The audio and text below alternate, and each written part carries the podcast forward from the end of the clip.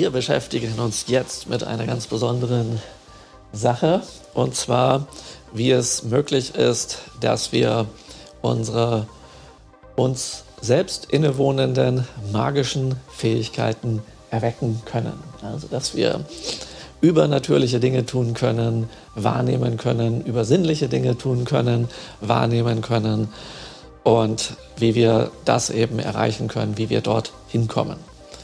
Und die schlechte Nachricht dabei ist die, oder vielleicht sogar die gute Nachricht ist die, das geht nicht einfach, indem wir einen Hebel nehmen und den runterdrücken und boah, alles ist da. Egal, was euch dazu jemand erzählt hat, äh, nach meiner bisherigen Erfahrung in dieser Inkarnation und in anderen weiß ich, dass das so nicht geht, aber dass das über die Jahrhunderte immer wieder erzählt wird. Ja? Also das ist, eine, ist ein lustiges Phänomen. Das heißt, auch das Wissen darüber, wie es geht, ersetzt nicht den Weg zu gehen. Ja? Also es geht hier darum, auch einen Weg zu gehen. Aber wir wollen da mal jetzt näher reinschauen und das durchleuchten. Und dabei schauen wir uns das Energiesystem des Menschen an mit den Chakren oder auch Chakras genannt und den Auren oder Aurafeldern, Aurabereichen, was es gibt. Das heißt, wir haben nicht nur einen physischen Körper, sondern eben auch ganz viel Energie. Ja? Und äh, das merkt ihr zum Beispiel daran, wenn ihr in einen Raum mit Leuten kommt, dann merkt ihr so, oh, irgendwas ist hier komisch, irgendwas stimmt nicht oder hier ist miese Stimmung oder sowas, ja, oder boah, hier geht es ja voll ab und das ist irgendwie ganz toll und hier möchte ich bleiben und solche Sachen, ja. Das, das kennt ihr und da merkt ihr, aha, die äh, Schwingung, die einzelne oder mehrere Leute haben, die wirken quasi auf euch und die bekommt ihr mit und das bedeutet, dass hier Energie, ja, also die Schwingung ist eine Energie und es ist gleichzeitig aber auch Information. Ja. Es ist nicht nur eine Energie, die sich, die sich gut anfühlt, sondern die Tatsache, dass sie sich gut anfühlt oder eben nicht gut anfühlt, ist gleichzeitig Information und für uns ganz, ganz wichtig, um ja ursprünglich unser Überleben zu sichern. Denn wenn wir in eine Höhle reingehen, wo wir denken, oh ja, hier könnte ich eine Weile bleiben, sollte man, also ist es gut, zu spüren, ob, äh, wenn es darin dunkel ist, dass das vielleicht gefährlich sein könnte. Ja, also es hat, ein, hat einen durchaus ähm, einen guten Nutzen, ja, dass man wahrnehmen kann, was in einem Raum ist, auch wenn die physischen Augen das ja zum Beispiel nicht hergeben oder man auch nichts hört oder riecht oder ähnliches, ja, dass wir dann immer noch unsere feinstofflichen, also feinstofflich heißt, also die feinstofflichen Sinne, das heißt, dass wir dort äh, also grobstofflich heißt materiell, feinstofflich heißt äh, wissenschaftlich teilweise noch nicht nachweisbar, weil außerhalb der Materie. Ja? Also dass wir dort Fähigkeiten haben und diese eben auch entwickeln können. Ja? Genau. Und jetzt ist das so, dass der Mensch eine Aura hat. Also ein Energiefeld, was, ein Feld, was uns durchdringt und das uns umgibt.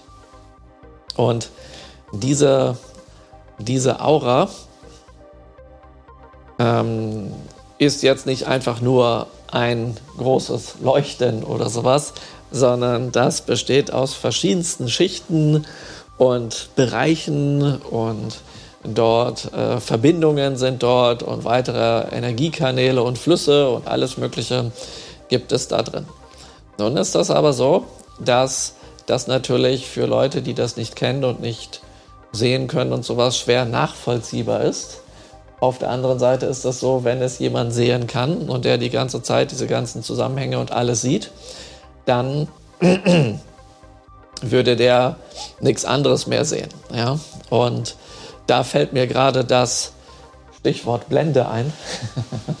ihr kennt ja den Begriff blendend. Wenn etwas blendet, dann seht ihr nicht mehr viel. Ja? Aber es ist so, ich habe mal auf äh, YouTube ein, ein Video gesehen. Dort hat ein Fotograf auf seine Kamera, seine Fotografenkamera, einen 1 Cent, eine 1 Cent Münze einfach vorne auf die Linse geklebt. Und dann hat er, und dann bin ich davon ausgegangen, dass man einen großen dunklen Fleck in dem Foto sehen würde.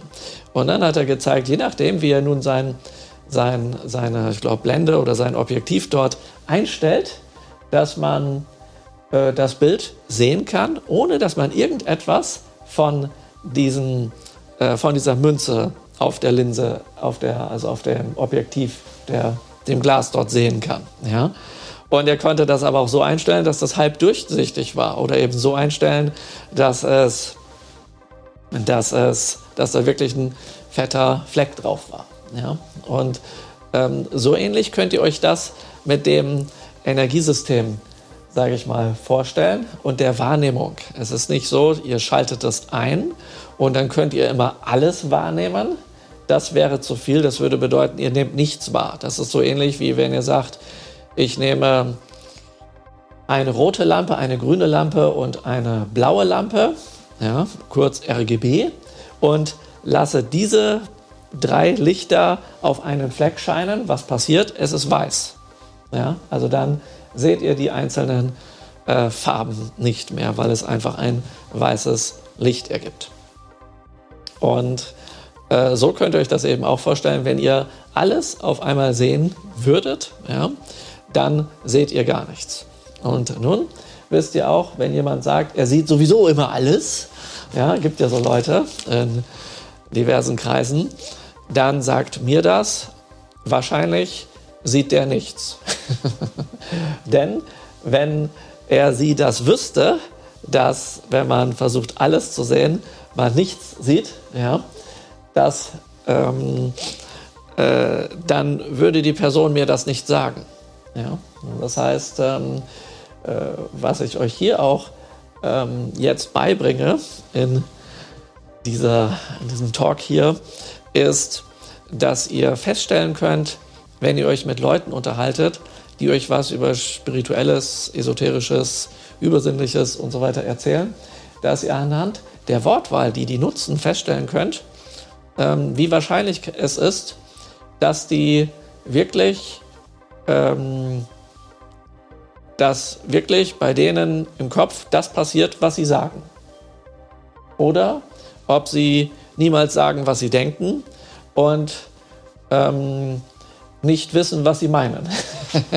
diese, diese Varianten gibt es sozusagen. Ja? Und äh, da gibt es, sage ich mal, in unserer Sprache Codewörter, die, man, die ihr nutzen könnt, ähm, dass ihr oder die, wenn, die ihr, wenn ihr diese kennt, dass ihr dann, dass ihr dann eher Bescheid wisst. Ja? Und das, dieses Phänomen, ich sehe alles, ja, heißt für mich, okay, Vorsicht, da müssen wir erstmal differenzieren ähm, von alles, wie viel sieht ihr denn da überhaupt? Ja?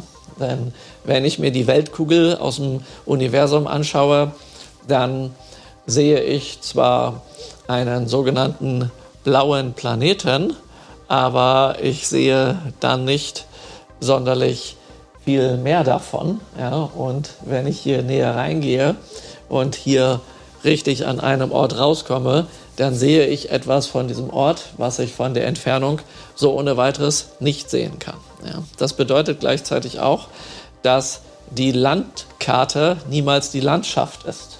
Ja, wenn ich also eine Karte habe und ich sehe jetzt eine Gegend von oben, und in dieser Gegend gibt es beispielsweise einen Bach mit einer Schlucht, ja, wie es hier zum Beispiel in der Nähe die Wolfsschlucht gibt.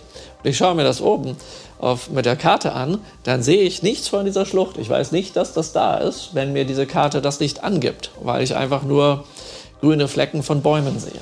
Ja.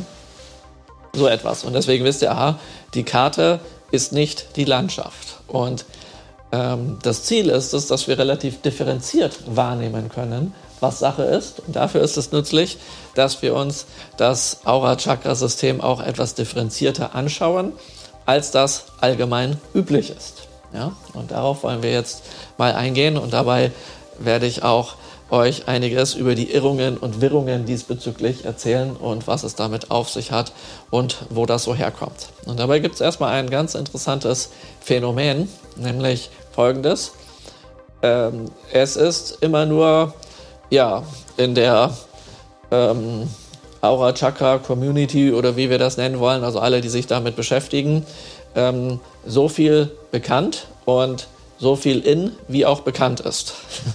Das klingt erst einmal logisch, ist es aber nicht ganz, weil das Lustige daran ist, dass ähm, wenn jemand mit irgendetwas kommt, was für manche Leute plausibel klingt, oder wenn jemand mit was Neuem kommt, wo sich denkt, boah, der hat das Neue und ich habe das nicht, dann lässt es nicht allzu lange auf sich warten, dann machen das ganz viele nach.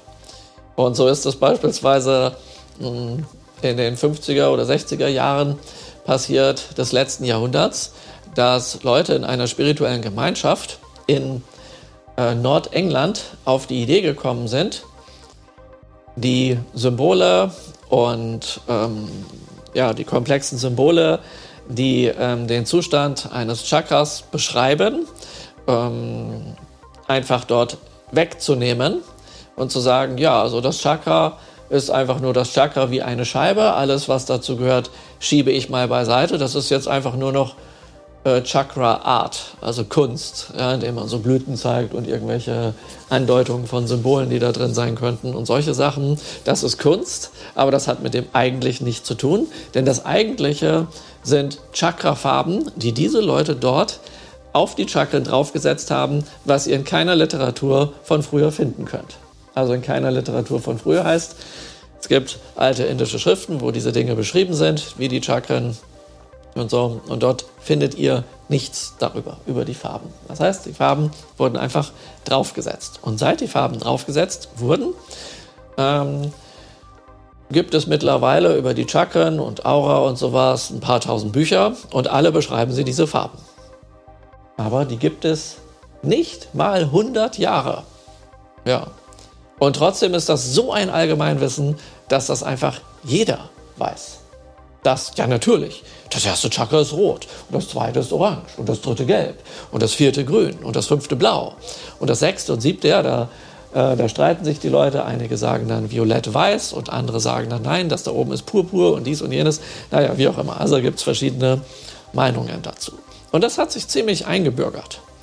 Und im Jahr 2014 habe ich das Aura Chakra Magic enthüllt und das erste Event dazu gegeben und entsprechend auch auf meiner Website kundgetan und in, an dem Buch, was dann kam, Reiki in der therapeutischen Praxis, dass es ja nicht nur sieben Hauptchakren gibt, sondern 15. Ja, und jetzt, wo ich neulich, also vor ein, zwei Wochen, einen Blog, mal einen alten Blogartikel von mir überarbeitet habe, ähm, über das Aura-Chakra lesen und das Aura sehen, ist mir und ich auf diese 15 Chakren einging und ich dann mal geguckt habe, was es, was es im Internet so dazu gibt, weil früher gab es dazu nichts. Ich dachte, ich gucke mal, was es so gibt. Dann gab es ganz plötzlich ganz viele oder diverse Leute, die von den 15 Chakren sprachen, was hier vor 2014, bevor ich das veröffentlicht habe, nicht gab.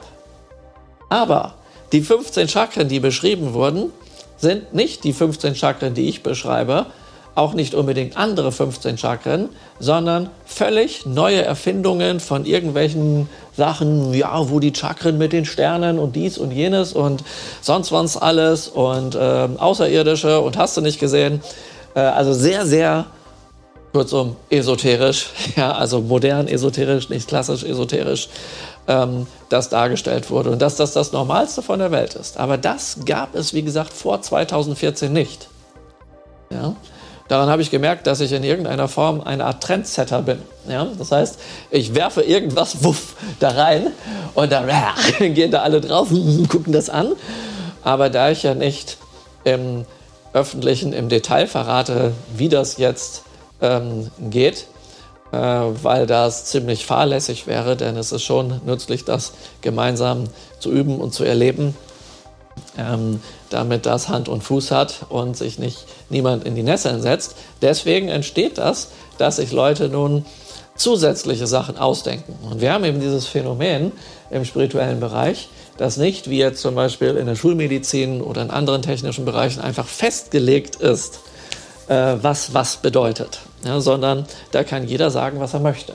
das hat Vor- und Nachteile. Der Vorteil, ähm, oder sag ich mal so, der Nachteil davon ist der, dass eine Men ganze Menge Chaos entsteht ähm, und ähm, nicht jeder weiß, was Sache ist und viele Leute in die Irre geführt werden. Das erste Positive an diesem ist, dass ähm, die meisten Sachen davon nicht funktionieren und da sie nicht funktionieren, ähm, so viele Leute auch nicht in Gefahr kommen, ähm, irgendein, ja, sich selber oder andere damit nicht so sehr in Gefahr bringen. Ja. Aber der ähm, Hauptnachteil, ähm, nee, der Hauptvorteil daran ist, ähm, dass wenn das festgelegt wäre, dann würden sich das wahrscheinlich irgendwelche Leute zu eigen machen und ganz vielen anderen verbieten wollen, das zu nutzen oder wenn sie es nutzen wollen, dann dafür irgendwie ja, ähm, äh, Geld zahlen müssten oder sonst was in der Art. Also dauerhaft. Ja, sowas gibt es. Ja, solche Trends habt ihr vielleicht schon mal gesehen. Gibt es ganz viele in den USA und so, aber auch woanders, auch hier teilweise. Und ähm, dass, dass man das, also dass das da nicht mehr geht. Und das ist zum Beispiel so ein Trend, den es auch im, im Reiki gibt. Es gibt Leute, die sind der Ansicht, man muss Reiki äh, medizinisch anerkennen lassen. Ich bin strikt dagegen, denn sobald das passiert, wird festgelegt, wie das vonstatten zu gehen haben. Und wenn man nicht in bestimmten Vereinen oder irgendwo Mitglied ist, dann kann man seinen Laden zumachen. Ja? Und dann ist diese gesamte Freiheit weg. Ja? Das heißt, die Freiheit bringt sehr viel Gutes und wenige, wenige Nachteile. Ja, und ich schaue mir aber gerne an, wie die Dinge sind. Und da ich eben über diese Sachen aus Ostasien forsche und Südostasien, ähm, äh, finde ich dort immer wieder etwas Neues heraus. Und da habe ich eben das rausgebracht mit diesen 15 Hauptchakren. Und da gibt es jetzt auf einmal ganz viele, viele, viele lustige Dinge, die dort auftauchen. Das heißt, man nimmt einen Teil von dem, was man irgendwo hört und tut einen anderen Teil drauf und das vermischt man. Und das ist kein neues Phänomen. Das gibt es schon länger. Das heißt, dieses, äh, dass immer wieder ähm, aus verschiedensten spirituellen Kontexten, wie zum Beispiel Daoismus, Hinduismus, Kabbalah, Sachen zusammengefügt wurden und ineinander gewurstelt wurden, die zu einer großen Verwirrung führten. Ja? Und oder Sachen eben weggetan wurden und Sachen reingetan wurden, wie jetzt zum Beispiel diese diese, diese Farben in die Chakren. Also da gibt es diesbezüglich ganz viel Verwirrung und noch ganz, ganz viel mehr Verwirrung, weil auch wenn wir an echtes Wissen rankommen, ist es wichtig aufzupassen, nicht unsere eigenen Prägungen darauf zu setzen. Ich nenne mal ein Beispiel oder ein, zwei Beispiele. Es wird oft davon gesprochen, dass ein Chakra ähm, auf oder zu sein kann. Ja? Und dann gibt es den Trend zu sagen, wenn es auf ist, ist das gut, wenn es zu ist, ist das schlecht. Deswegen, wenn es zu ist, ist es blockiert. Und dann kommt ihr irgendwo hin und sagt, boah Mann, deine ganzen Chakren sind zu, alles blockiert. Ey, ja, die müssen wir jetzt erstmal öffnen, dann müssen wir erstmal einen Termin ausmachen. So in der Art, ja. Oder die machen das sofort, ja. Und dann machen die da irgendwas. So, ja, boah, jetzt ist wieder alles in Schwingung. Jetzt sehe ich, dass das ganz harmonisch ist und ganz toll, ja. Naja, und jetzt habt ihr, ähm, wenn ihr Glück habt, dann seid ihr, dann fühlt ihr euch ganz toll aufgrund dessen, weil ihr das einfach glaubt und so naiv seid und dann euphorisch rausgeht. Bis dann das bei euch wieder durchdämmert, dass sich eigentlich zuvor nichts geändert hat. Und dann sagt ihr das der Person, wo ihr wart, und die sagt dann, ja, weiß auch nicht, was bei dir passiert ist und so, aber deine Chakren sind alle wieder zu, die müssen wir jetzt wieder öffnen, dass es dir wieder gut geht. Ja, und das ist dann eine never-ending Story. Ja, ähm, und ähm, genau. Und das, ähm, das Stimmt aber so nicht. Einfach nur zu sagen, auf ist gut und zu ist schlecht, weil blockiert, stimmt nicht. Aus einem simplen Grund. Wenn wir das jetzt einfach mal übertragen, also ein Chakra ist, heißt, ist das Sanskrit-Wort für Rad. Aber es ist eigentlich ein Portal, es ist ein Tor, wo tatsächlich Energien rausgehen können und reingehen können. Und es ist sinnvoll, dass Energien raus und reingehen. Sehr sinnvoll sogar.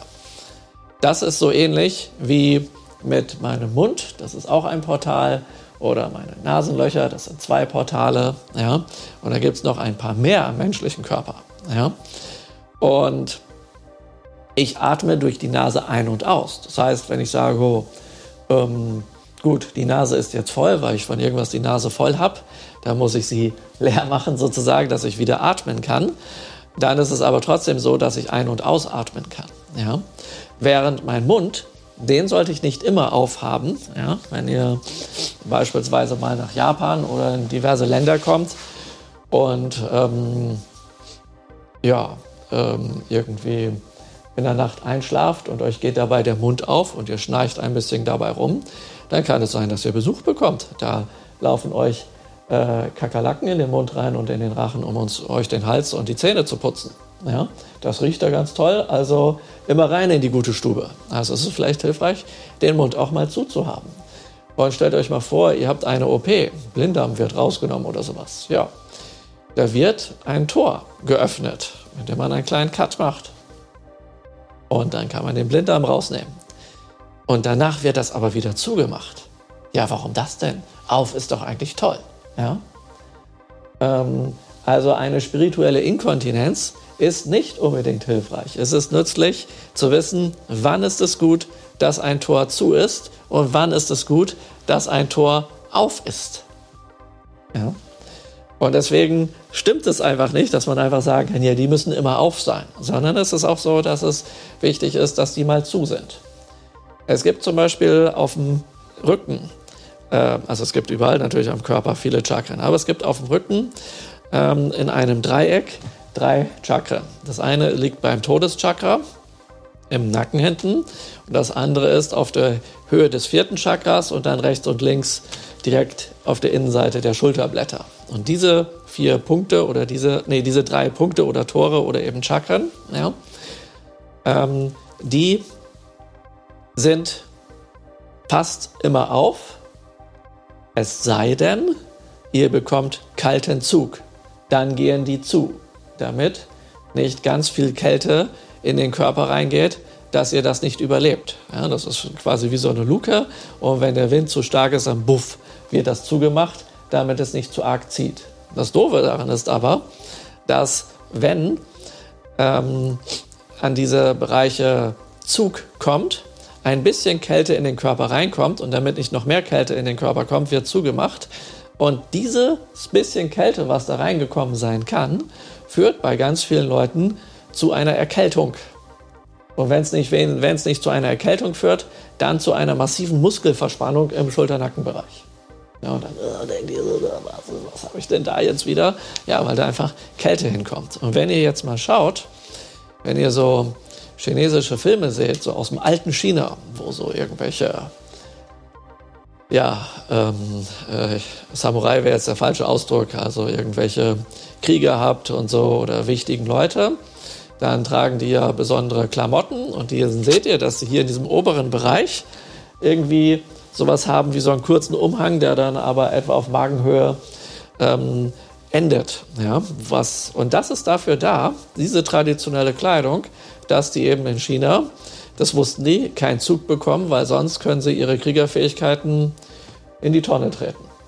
Ja, sowas. Und dieses Wissen ist dort. Und da merkt ihr, aha, ähm, äh, wenn Chakren geöffnet sind und die sich nur schließen, wenn zu viel Zug da ist, dann ist es sogar nützlich, die mit Kleidung zu schützen. Ja, deswegen ist auch erkennbar, dass auf nicht immer, nicht immer ähm, optimal ist. Ja? Und jetzt gibt es zum Beispiel auch noch ein, ein anderes Phänomen. Es wird davon gesprochen, dass sich Chakren in bestimmte Richtungen drehen. Ja? Ähm, die können sich also links rumdrehen oder rechts rumdrehen. Das ist nicht ganz falsch. Der Haken an der Sache ist die, auch hier gibt es nicht, das eine ist die gute Drehrichtung und das andere ist die schlechte Drehrichtung oder das gute und die böse Drehrichtung. Ja? Denn wenn ihr etwas dreht, könnt ihr etwas hineindrehen oder etwas herausdrehen. Das ist beides möglich und beides ist auch sinnvoll. Ja? Nehmen wir mal als Beispiel unsere, unsere Füße. Dort gibt es ein großes Chakra, ähm, das ist auch als Fußherz bekannt. Ja? Ähm, und ein paar kleine drumrum. Und nehmen wir mal an, ihr habt jetzt, ähm, ja, ihr seid in einer hitzigen Stimmung, ihr habt einen Druck auf dem Kopf oder sowas, ja, irgendwie ist euch was zu Kopfe gestiegen, dann ist das sehr, sehr nützlich, das nach unten hin herauszubewegen. Eine einfache Variante mit Reiki wäre, den Knien, Knöcheln und Fußsohlen Reiki zu geben. Dann löst sich das und das kann abfließen. Eine andere Variante ist aber die, dass man, dass man Tore oder am Fuß öffnet. Und jetzt gibt es an der Fußinnen- und Außenseite eben ähm, verschiedene Arten von Toren, nämlich einmal solche, wenn man die öffnet, dann kann Energie von der Erde in den Körper reinkommen. Und auf der anderen Seite sind die Tore so, wenn man diese öffnet, dann kann Energie vom Körper herauswandern. Ja. Und beides kann hilfreich sein. Also äh, Energie von der Erde ist Erdeenergie. Das hat eine kühlende, erdende, reinigende Wirkung. Kommt aber zu viel davon rein, dann schwächt uns das. Ja, dann wird das irgendwann ähm, äh, uns auslaugen sozusagen, obwohl Energie reinkommt. Ja, also zu viel davon dürfen wir nicht haben, das würde uns nicht bekommen. Also zu viel Kälte, zu viel Hitze ist beides ungünstig. Aber ein bisschen davon ist sehr, sehr gut. Ja. Und wenn jetzt auf der anderen Seite der Bereich offen ist, ähm, wo Energie aus uns heraus kann, ja, dann ähm, ist es gut, wenn alle überschüssige Energie, die wir nicht brauchen, aus uns herausgeht, aber nicht all unsere Lebensenergie aus uns herausgeht. Und daran merkt ihr auch, aha, okay, man sollte dieses Ventil, dieses Tor wie ein Ventil, also nur dann öffnen, wenn es sinnvoll ist.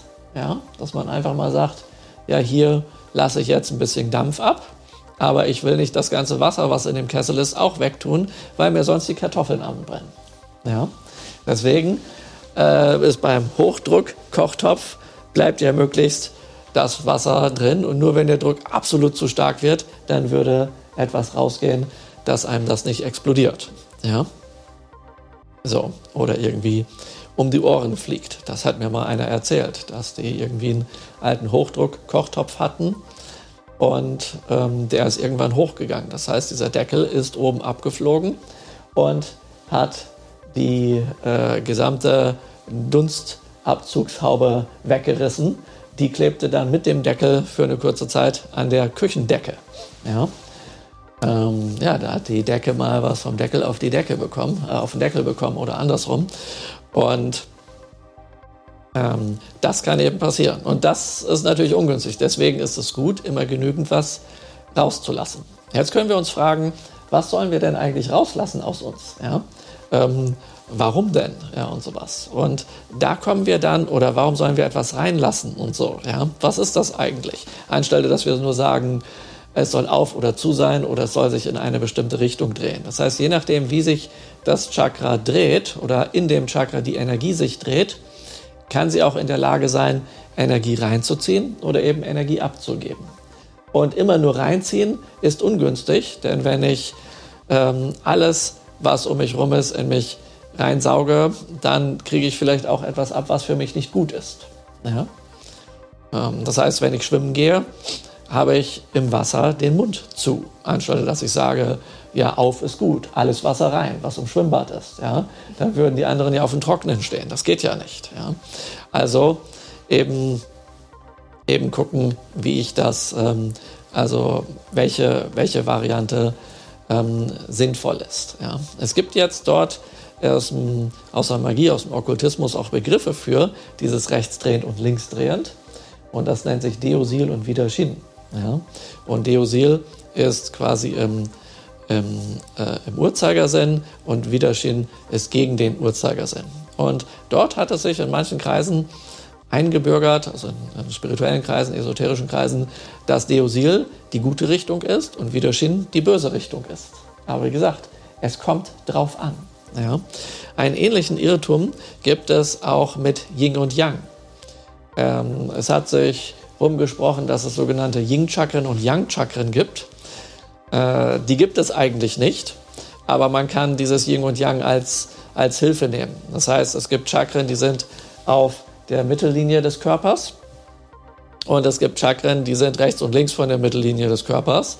Und nun wird gesagt, dass die Chakren, die auf der rechten Seite sind, sind die Yang-Chakren, weil die rechte Seite Yang sei. Und die Chakren, die auf der linken Seite sind, sind die Yin-Chakren, weil die linke, Chakra Yin äh, die linke Seite Yin sei. Und ihr seht, ich spreche gerade im Konjunktiv. Haha. Warum sage ich nicht, weil die rechte Seite Yang ist? Warum sage ich sei? Das ist ganz bewusst. Aus einem simplen Grund. Ich kenne einen Chinesen, bei dem habe ich sieben Jahre sehr, sehr intensiv Qigong und Tai Chi und TCM ähm, trainiert. Und äh, der ist jetzt nach China zurückgegangen. Und ähm, der stellte immer seine, also seine Lieblingspreisfrage war, wo ist Ying, wo ist Yang? Und so ziemlich jeder, wer zu ihm kommt und entweder noch nicht lange da war oder bei ihm in Dauertrance ist, fällt auf diese Frage rein. Die sagen, ja, rechts ist Yang und links ist Ying. Ja. Und ähm, nun ist es aber so, schauen wir uns mal Folgendes an. Wir haben ähm, diesen Arm. Ja, es gibt eine Außenseite des Armes und auf dieser Außenseite dieses Armes, das ist übrigens mein linker Arm, auf der Außenseite meines linken Armes gibt es Meridiane, drei Meridiane, das sind Yang-Meridiane. Und auf der Innenseite meines linken Armes gibt es drei Meridiane, das sind Yin-Meridiane. Ja? Und nun sind die Yin-Meridiane die, die hier von der Brust auf der Innenseite des Armes in die Fingerspitzen führen und die Yang-Meridiane, die auf der Oberseite des Armes, auf der Rückseite des Armes ähm, ähm, von den Fingern ja, zum Rumpf hinführen. Ja, das sind die, sind die, sind die Yang-Meridiane. Das gleiche ist auf meiner rechten Seite. Ja, also ich habe jetzt von der linken Seite gesprochen, mein linker Arm, wo man sagt, ja, das ist der Yin-Arm, da ist immer alles empfangend zum Beispiel. Und da gibt es aber trotzdem Yin und Yang. Das gleiche ist auf der rechten Seite. Außen am Arm sind Yang-Meridiane, ja, Dickdarm, Dünndarm, dreifacher Erwärmer. Und innen sind Yin-Meridiane, ja, genauso wie auf der anderen Seite eben ähm, äh, Lunge, Perikard, also Herzmuskel und Herzmeridian. Ja. Und äh, das sind eben sind Yin-Meridiane. Dann bei den Beinen ist es genau das gleiche in Grün. Rechtes Bein, linkes Bein, Außenseite sind Yang-Meridiane, Innenseite sind Yin-Meridiane. Das bedeutet, dass die Außenseiten des Körpers rechts und links, ja, also nur, also ganz außen am Körper ist immer Yang, fast immer. Innenseite des Körpers, also die Armseite, die zum Körper gewandt ist, die Beinseite, die zum anderen Bein gewandt ist, ist Yin. Und da ist schon die erste Irritation bei der ganzen Sache, weil, wieso? Ich dachte, rechts ist immer Yang. Ja, wir haben in jedem Yang auch ein Yin und in jedem Yin auch ein Yang. So zeigt es das Yin-Yang-Symbol. Das kennt ihr. Eine Scheibe, ja, wo zwei Fische drin sind. Fischform. Der eine Fisch ist schwarz, der eine andere Fisch ist weiß. Und in dem schwarzen Fisch, wo das Schwarz am schwärzesten ist, also wo die größte Fläche schwarz ist, dort in dem Zentrum ist ein weißer Fleck. Und auf der anderen Seite ist in dem Weiß ein schwarzer Fleck. Das heißt, dort sehen wir, dass es in jedem Yin ein Yang gibt und in jedem Yang ein Yin gibt. Ja? Und die Kreisform, ja, da kann man jetzt auch diskutieren. Oder das Ganze. Was ist denn das Yin-Yang-Symbol, wenn es beides hat? Das ist unpolar, so wie die Reiki-Kraft. Äh, ist vielleicht auch interessant, mal drüber nachzudenken. Man kann mit polaren Kräften was machen, man kann mit unpolaren Kräften was machen. Und wenn man beides hat, dann wirkt es so, wie wir das brauchen. Und deswegen ist die Reiki-Kraft für uns äh, als eine unpolare Kraft hilfreich und eine sehr effektive und einfache Heilmethode, weil wir nicht viel falsch machen können. Nun geht's weiter. Wir haben ein siebtes Chakra hier, ja, und auf dem Scheitel und dort scheint die Sonne rauf. Das heißt, die Oberseite unseres Körpers ist Yang, obwohl es eine rechte und linke Oberseite gibt, die jeweils Yin und Yang ist. Dann gibt es unsere Füße. Das ist der unterste Part des Körpers. Dort ist Yin unter den Füßen, aber auf den Füßen ist Yang. Das gleiche gilt für die Hände. Hier ist Ying, aber auf der Hand ist Yang, so ähnlich wie bei den Armen. Jetzt gibt es noch eine Vorder- und Rückseite des Körpers. Das ist so, stellt euch vor, äh, ihr seid in der Sonne, am Rücken bekommt ihr zuerst einen Sonnenbrand. Ja, das ist Yang. Ja, und die Vorderseite ist Ying. Das kommt daher, wie ein Tier, sind wir früher vielleicht auf dem Boden rumgelaufen, auf allen Vieren. Das heißt, unsere Vorderseite zeigt zur Erde, ist Ying. Die Erde ist Yang. Die Rückseite, ähm, der Rücken, zeigt zum Himmel, der Yang ist. Und entsprechend ist diese Seite auch Yang. Und da sehen wir, und gleichzeitig ist die rechte Seite, wie sich das hier mittlerweile rumgesprochen hat, Yang und diese linke Seite Ying. Aber wir haben überall ein Ying in einem Yang und sowas. Und das ist das Gleiche in Grün, dass dieses Schwarz-Weiß-Denken auf oder zu. Ja, es muss immer auf sein zum Beispiel. Oder linksdrehend, rechtsdrehend. Es muss immer rechtsdrehend sein oder sowas. Das sind Skripte oder Prägungen, die die Leute hier haben, ähm, die aus dieser Kultur hier kommen, die aber nichts mit dem Ursprung zu tun haben. Ja? Und äh, die auch hier, wo hier in dieses Yin-Yang-System oder in das Chakra-System eine, ähm, ja, eine diskriminierende Prägung reinkommt, weil man sagt, ja, also nach dem Yin-Yang-Zeichen ist äh, ist Yang, das ist hell und Yin ist dunkel, aber wenn man genau guckt, ist Yin weiblich und Yang ist hell. Ja, also äh, und ähm, aber dunkel, also schwarz ist ja auch gleichzeitig böse, also ist weiblich böse und sowas. Und dann sind wir ganz schnell in der Kirche. Merkt ihr das? Ja. Also Kirche deswegen, weil es dort ja jahrhundertelang Diskriminierung von Frauen gab. Ja. Und diese Prägungen wurden einfach hier zack draufgedrückt. Und dann ist das nicht mehr so viel Spiritualität. Und dann hindert das auch am spirituellen Vorankommen, wenn man in dem Schwarz-Weiß-Denken und dem Gut- und Böse-Denken ist, was es in dem Sinne in der Spiritualität nicht gibt. Ja? Also das ist ganz, ganz nützlich als Grundlage. Und es gibt sogar Yin- und Yang-Chakren. Also bei den Hauptchakren, die sieben Hauptchakren zum Beispiel, die bekannt sind, sind alle Chakren, die eine gerade Zahl haben, also 1, 3, 5 und 7 sind Yang-Chakren. Alle, die, nein, eine, die eine ungerade Zahl haben. Ich weiß nicht, ob ich mich gerade versprochen habe. Also, also 1, 3, 5, 7 sind Yang-Chakren und die, die eine gerade Zahl haben, 2, 4, 6 sind Yin-Chakren. Und wenn ihr jetzt die Funktionalität dieser Chakren euch anschaut, dann seht ihr auch, dass das einleuchtet, dass dort was dran ist. Trotzdem hat jedes der Yang- und Yin-Chakren auch immer einen Yin- und Yang-Aspekt, weil, wie gesagt, das eine ist immer in dem anderen enthalten. Es gibt niemals nur das oder nur das. Ihr kennt das vom Aufräumen. Ihr räumt total picobello auf und kaum seid ihr fertig, ihr habt irgendein letztes Teil, ihr wisst nicht, wo es hin soll und steckt es irgendwo hin. Zum Beispiel wisst ihr, aha, das Chaos fängt an, sich wieder auszubreiten, nachdem die Ordnung perfekt ist, weil es keine perfekte Ordnung gibt. Entsprechend solltet ihr zu den Leuten gehören, die danach streben, perfekt zu sein. Vergisst es einfach. Je mehr ihr das probiert, umso größer ist das Chaos in eurem Leben. Ja, deswegen ähm, ist der historische Buddha irgendwann am Baum hängen geblieben. Ja, ja er hat ja den einen Weg probiert, äh, im Königspalast seines Vaters aufzuleben und alles Saus und Braus und viel toll und mm, ja, Reichtum und Sex und ach, hast du nicht gesehen? Ja, und dann hat er sieben Jahre lang härteste Askese ausprobiert, dass der nur noch Haut und Knochen war. Ja, und beides hat ihn nicht zur Erleuchtung geführt, beide Extreme. Und dann ist er auf die Idee gekommen, den Weg der Mitte zu gehen und ist am Bodhibaum hängen geblieben und hat dort die vollständige Erleuchtung erlangt. Ja, das ist interessant.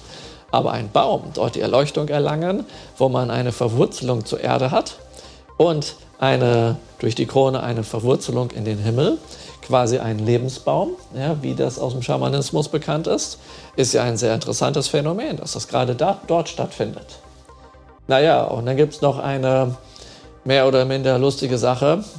Irgendwann hat im Buddhismus der Konfuzianismus Einzug gehalten und entsprechend glauben viele Leute, dass nur männliche Leute äh, Erleuchtung erlangen können. Das ist aber ganz korrekt falsch. Ähm, denn der historische Buddha hätte nicht die vollständige Erleuchtung erlangen können, wenn er nicht eine Partnerin dabei gehabt hätte. Weil Yin und Yang gehören eben zusammen und das ergibt das große Ganze und nicht nur die Hälfte. Ja?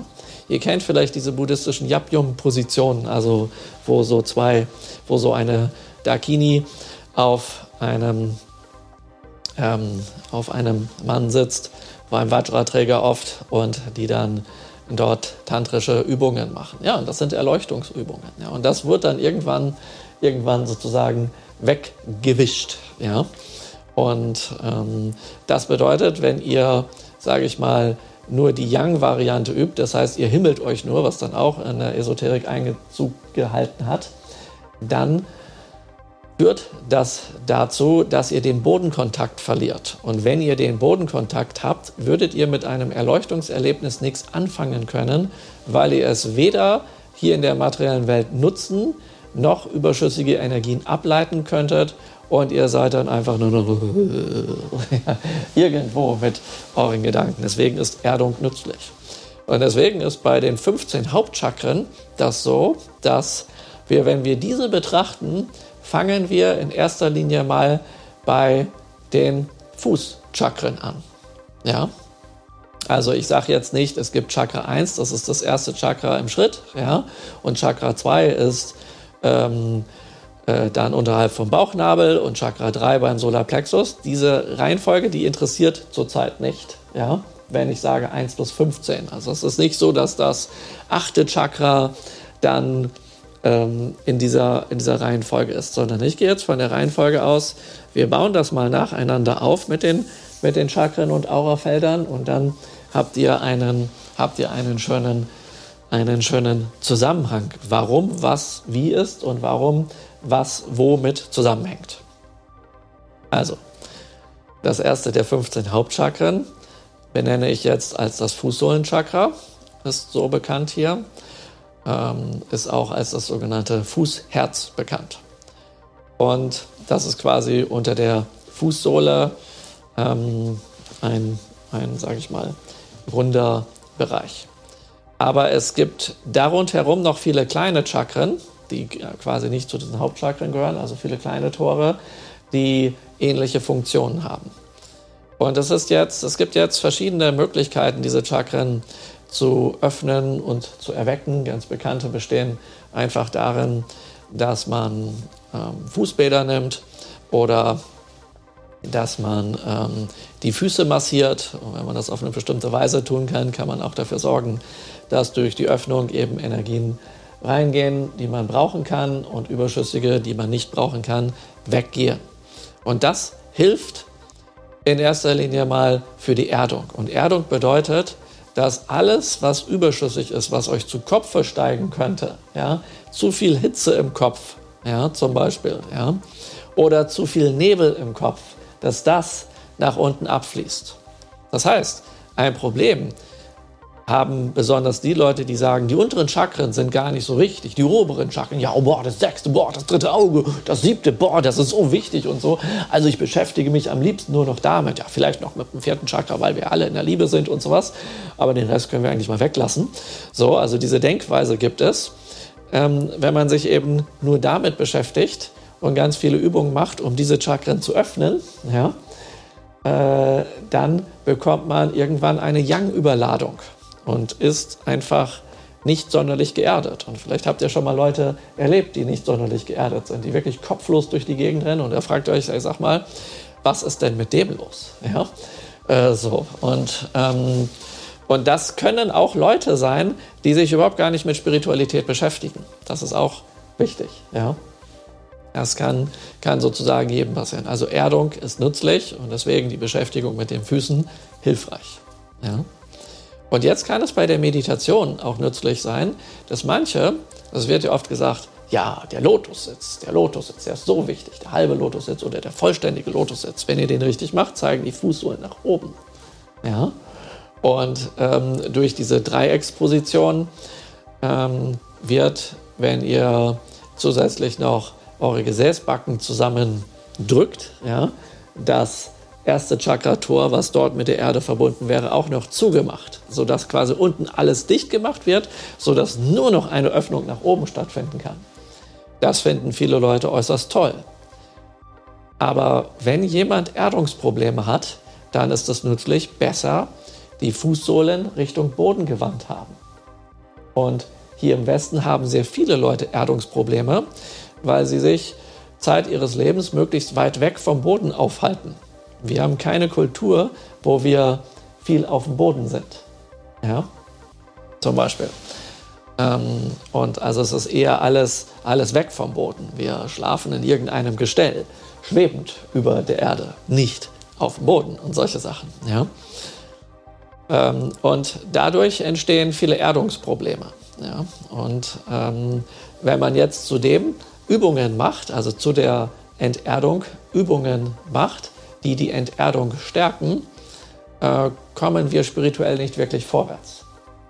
Und deswegen kann es nützlich sein, ähm, zu sagen, okay, ich mache ein paar Übungen mit meinen Fußchakren unter anderem und den Kniechakren damit, und dem ersten Hauptchakra, damit äh, ich mich gut erden kann, damit ich überschüssige Energien ableiten kann und brauche also äh, Energien, der Kühlung und der Reinigung von der Erde aufnehmen kann. Ja, das, ist, das ist ganz, ganz, ähm, ganz, ganz hilfreich. Und wenn ich das genügend tue, dann kann ich auch getrost in den Lotussitz gehen, wenn ich es denn kann. Ja. Also ich kann es und ich bringe euch auch natürlich im Aura Chakra Magic und vielen anderen Events und auf den ganzen Meisterwegen äh, hier äh, Wolfschamanismus oder Shingon Reiki bringe ich euch den Lotussitz natürlich auch bei so, dass das Training natürlich mühelos ist und nicht so Hauruck-Methode und dann ja, könnt ihr mit euren Knien erstmal gar nichts mehr machen. Da habe ich schon einige Leute erlebt, die hierher kamen, ähm, haben mir erzählt, sie waren jahrelang irgendwo im Ashram und dies und jenes und haben dann auf die Hauruck-Methode den Lotussitz hinbekommen wollen, weil einige das konnten und ähm, aber ihnen keiner gezeigt hat, wie es geht. Ja, und dann haben sie sich die Knie zerschossen und haben deswegen den Ashram verlassen, weil sie sowieso nicht mehr meditieren konnten, denn dort hieß es, ja, wenn du nicht im Lotussitz bist, dann kannst du es mit der Meditation hier vergessen. So, dann war es das mit dem spirituellen Weg sozusagen, ja. Und kommen dann her und haben dann ein riesiges Problem. Dann haben wir nämlich das Problem, dass wir erst einmal uns um die kaputten Knie kümmern müssen, dass wir die wieder in Ordnung bringen, dass der dann, dann müssen wir uns um die Ängste kümmern, die entstanden sind und die Traumata, äh, als die Knie kaputt gegangen sind. Denn wenn man irgendwelche Dehnübungen macht zum Beispiel, dann kann man auch Angst bekommen, es könnte wieder passieren. Plus die ganzen traumatischen Sachen, die entstanden sind äh, und Glaubenssätze und Gewohnheiten aus dieser Sache resultieren, wo man sagt, ja, meine Knie sind kaputt, ich kann nicht dies, ich kann nicht jenes und sonst was alles. Ja? So, ähm, weil die Leute auf einmal dachten, Sie sind das Problem, statt Sie haben ein Problem. Das ist ein Glaubenssatz, der ist, ist gut, diesen zu ändern. Ja? Also wenn ihr ein Problem habt, dann habt ihr es, aber ihr seid nicht das Problem. Und viele Leute vermischen das. Ja? So, und dann, wenn das erledigt ist, ja, dann kann man natürlich ganz, ganz locker diese, diese ganzen Übungen machen. Und ich weiß ganz genau, wovon ich spreche, weil ich habe mal Knieprobleme selber gehabt, als ich bei einer Chinesin in Heidelberg ähm, Tai Chi trainierte, kam die irgendwann auf die Idee, knieungesunde Übungen ähm, zu machen. Und das, da habe ich zweimal mitgemacht und dann hatte ich zwei Jahre Knieprobleme. Ja, genau. Diese gibt es aber nicht mehr, weil ich die äh, wegtrainiert habe mit den spirituellen Möglichkeiten, die wir hier haben. Und letztes Jahr hatte ich äh, zu dieser Jahreszeit den mega Hexenschuss. Also ich konnte mich wirklich null bewegen. Und ähm, ja, ähm, und da ging es mir wirklich nicht gut. Und ständig sind mir, haben sich im Rücken dazu durch die Anspannung und alles irgendwelche äh, Wirbel verschoben. Und das war alles sehr unangenehm und sehr schmerzhaft. Und was ich dann gemacht habe, ist festgestellt, dass ich ähm, aufgrund der äh, Pandemie weniger draußen rumgelaufen bin im Winter.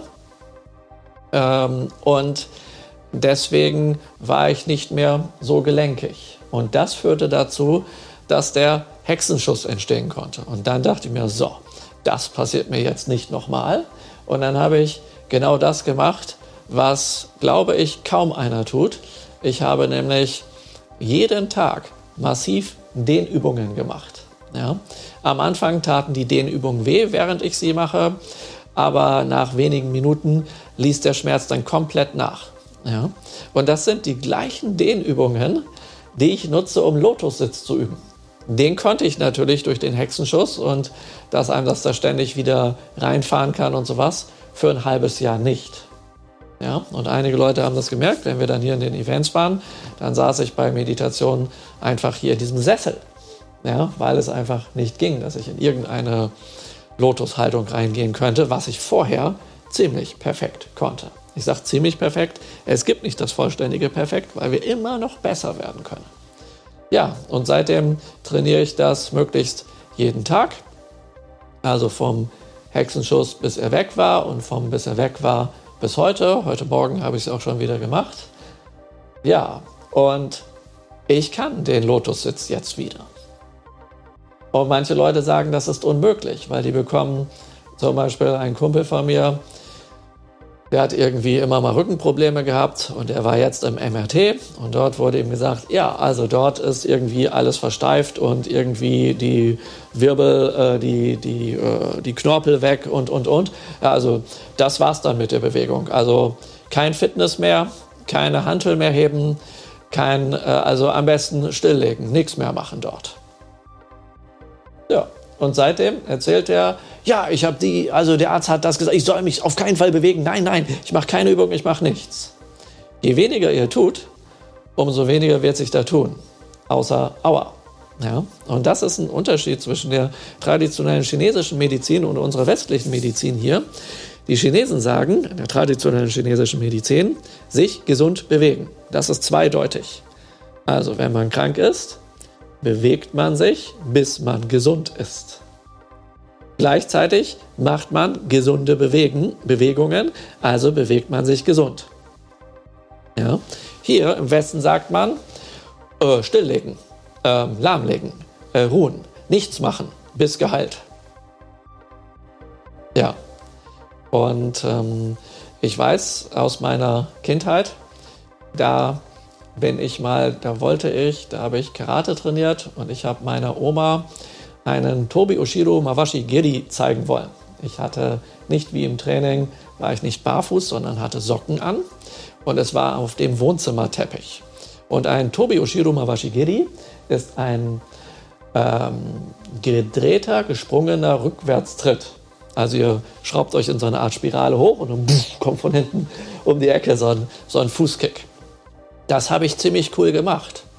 Aber bei der Landung mit dem Standbein, was dabei ja abhebt und dann auch wieder runterkommt, äh, bin ich bei Baumwolle auf Teppich ausgerutscht, umgeknickt und mein Schienbein stand auf dem Boden neben dem Fuß. Ja, dabei habe ich mir kein einziges Band gerissen, weil ich ja schon viele Dehnübungen gemacht habe. Also Dehnübungen führt dazu, dass etwas nicht so schnell reißt. Ja, das war hilfreich. Aber einen Gipsfuß hatte ich trotzdem. Und dann, da konnte ich auch noch kein Reiki, deswegen hatte das ein bisschen gedauert. Aber ich war in der Zeit, wo ich den Gipsfuß hatte, in einer ähm, gefährlichen Situation, wo ich trotz des Gipsfuß laufen musste.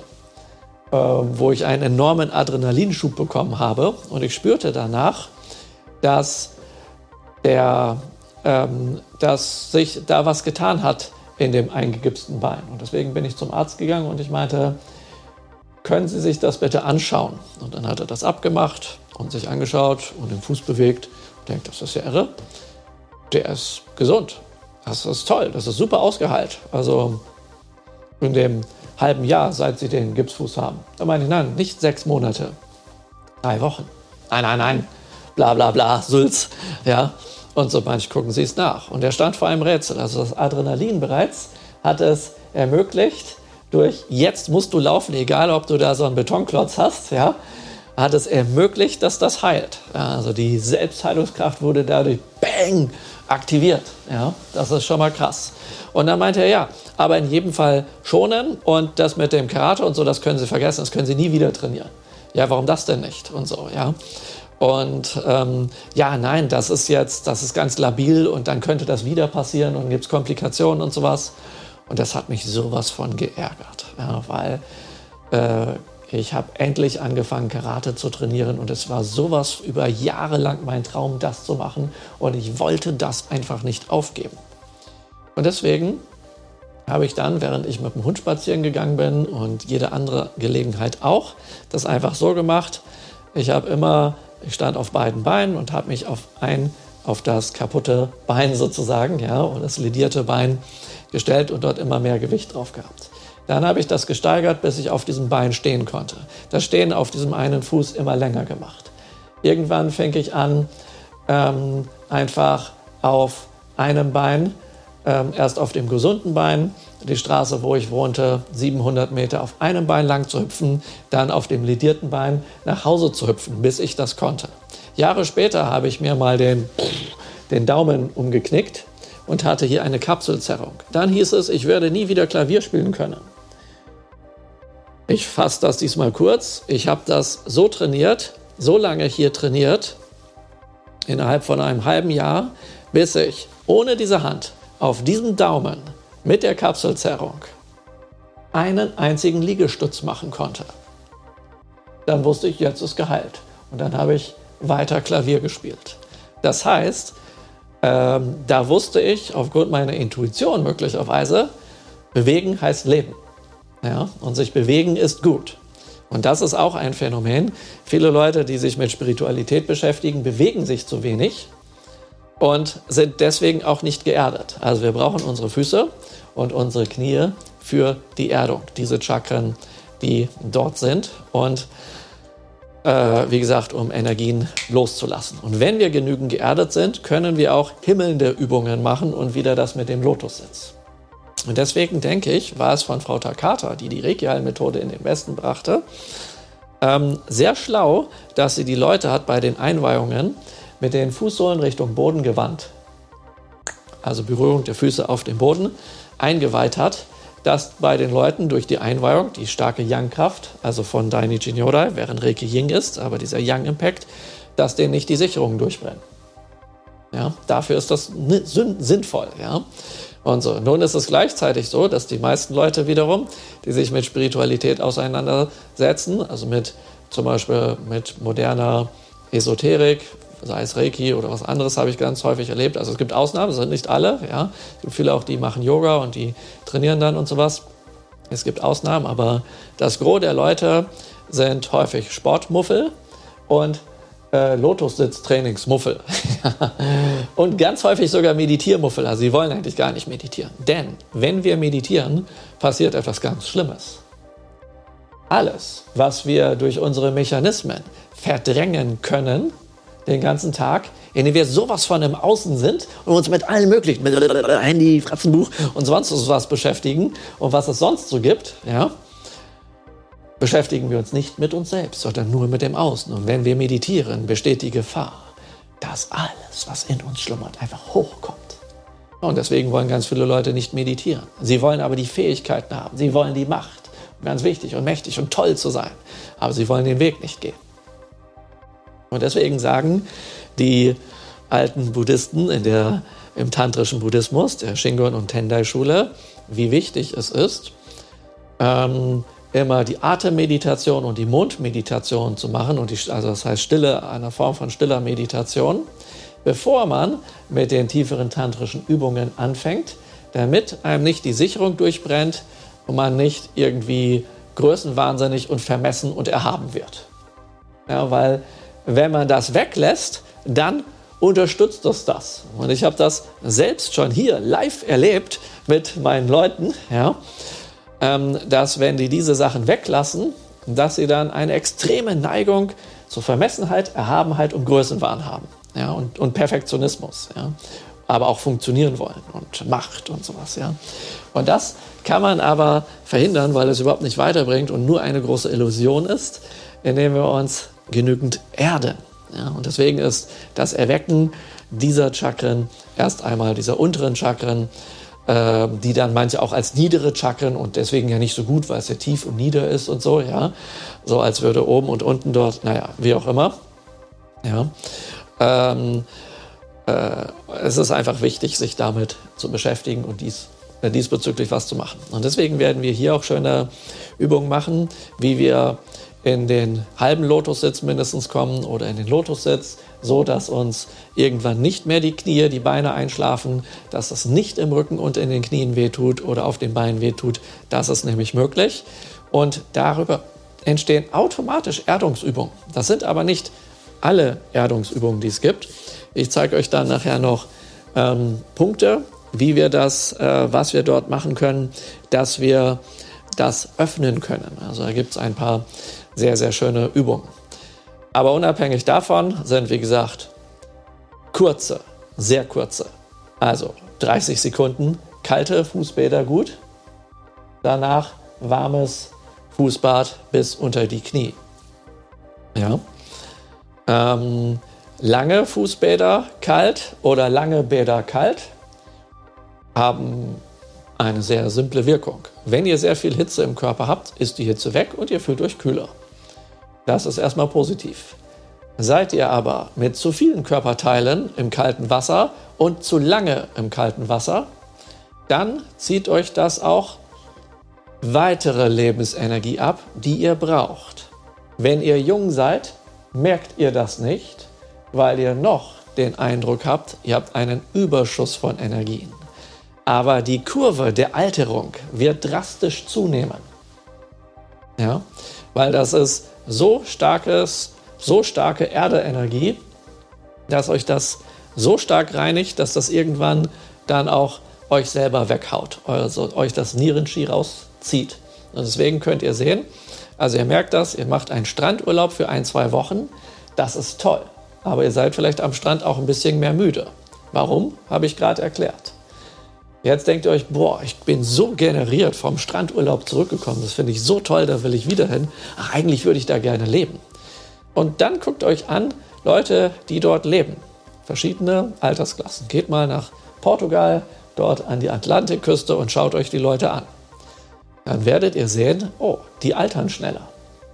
Aufgrund dieser heftigen äh, Wassermenge, selbst wenn ihr in das Wasser nicht reingeht, ja, oder selbst wenn ihr mit Neoprenanzug dort reingeht, es zieht, ja, und stellt einfach mal ein Auto, nagelneues Auto von mir aus, drei Monate an der Atlantikküste ab und kommt wieder. Ihr werdet staunen, wie das aussieht. Ihr werdet das nicht wiedererkennen. Das ist quasi korrodiert. Das, ist, das hält der Lack nicht aus, weil das. Ja. Und äh, das gleiche passiert mit Menschen. Deswegen Vorsicht bei kalt duschen, baden, besonders nicht in den Nacken rein, eine kalte Dusche. Ja. Äh, meine Eltern waren der Ansicht, ich musste mit ihnen früher als Kind immer in die Sauna und danach dann in den Eissee springen und im Schnee wälzen und sowas. Das habe ich gemacht und es hieß, das ist toll fürs Immunsystem. Habe ich gemerkt. Ich war immer erkältet, meine ganze Kindheit. Das heißt, das ist überhaupt nicht gut fürs Immunsystem, wenn es nicht eure Konstitution ist. Also es ist auch noch konstitutionsabhängig. Das heißt, man kann nicht alles verallgemeinern. Ja?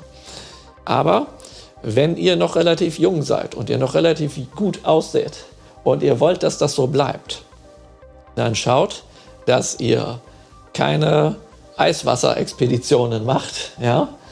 nicht so lange euch in kaltem Wasser aufhaltet, und ihr nicht den ganzen Sommer barfuß rumlauft. Das hat mir auch der Chinese beigebracht, bei dem ich gelernt habe. Der wollte immer, dass egal wie warm es draußen ist, dass man, wenn es auch nur eine kleine Sohle ist, am Fuß haben, anstelle überall barfuß rumzustolzieren. Er sagte auch, wenn durch die Sonne die, der Erdboden warm ist und ihr da rumlaufen könnt, ja, ist die Erdekraft so stark, dass euch das zu viel Qi entzieht. Und wenn ihr jung seid, merkt ihr das nicht. Aber ähm, äh, zwischenzeitlich, ja, seid ihr, habt ihr eine höhere Neigung für einen Burnout oder noch viel schlimmer, ja, weil das euch das, die Energie wegzieht. Und wenn ihr diese Energie nicht habt, könnt ihr auch nicht optimal euren spirituellen Weg gehen, weil ihr braucht Energie. Es ist wichtig, Energie zu kultivieren, ähm, damit ihr Aura Chakra Magic super machen könnt. Und ihr solltet dabei nicht auf die Idee kommen, die Übungen zu machen, die euch einfach die Energie rausziehen. Ja? Also das, das ist ganz, ganz, ganz, ganz wichtig. Jetzt schauen wir uns mal ein paar weitere, ein paar weitere Chakren an, nämlich die sieben Hauptchakren und ein paar weitere Hauptchakren, die dort in der Gegend sind, aber gar nicht so wahnsinnig bekannt sind. Das erste Chakra, sagte ich ja schon, hat was mit der, auch der Erdung zu tun, aber hier mit unserer, mit unserer materiellen Welt, mit dem Kämpfen, Flüchten und solche Sachen. Und nun, ähm, wenn, wir, äh, wenn wir das, wenn wir dieses Chakra aktivieren, dann ähm, werden wir quasi wie ein Fels in der Brandung. Also wir werden eher unerschütterlich. Deswegen hat das geheime Symbol des ersten Chakras auch was etwas mit der Unerschütterlichkeit mit des unerschütterlichen Weisheitskönigs Fudumyo zu tun. Denn der Fudumyo, der sitzt oder steht immer auf diesem geheimen Symbol. Und das symbolisiert seine Unerschütterlichkeit. Und das nutzen wir natürlich, um dieses Chakra zu wecken. Und dann haben wir sozusagen boom, ein gutes Fundament, um uns quasi nach und nach nach oben zu bewegen. Ja? Das ist schon mal ganz, ganz hilfreich. Das ist eins der, der ersten Sachen, die wir tun werden, sobald wir das mit den Füßen gemacht haben. Gehen wir mal zum zweiten Chakra. Da geht es um Lebensfreude, Lust und Sinnlichkeit. Ja? Und eben auch um Emotionen. Ja?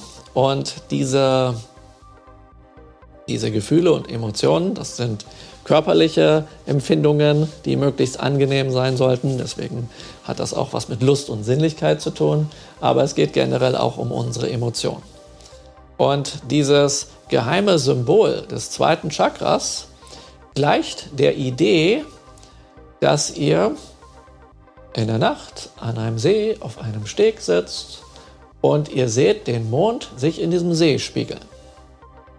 Wenn ihr den seht, ist der See ruhig. Ja, wenn ihr den See seht. Ja.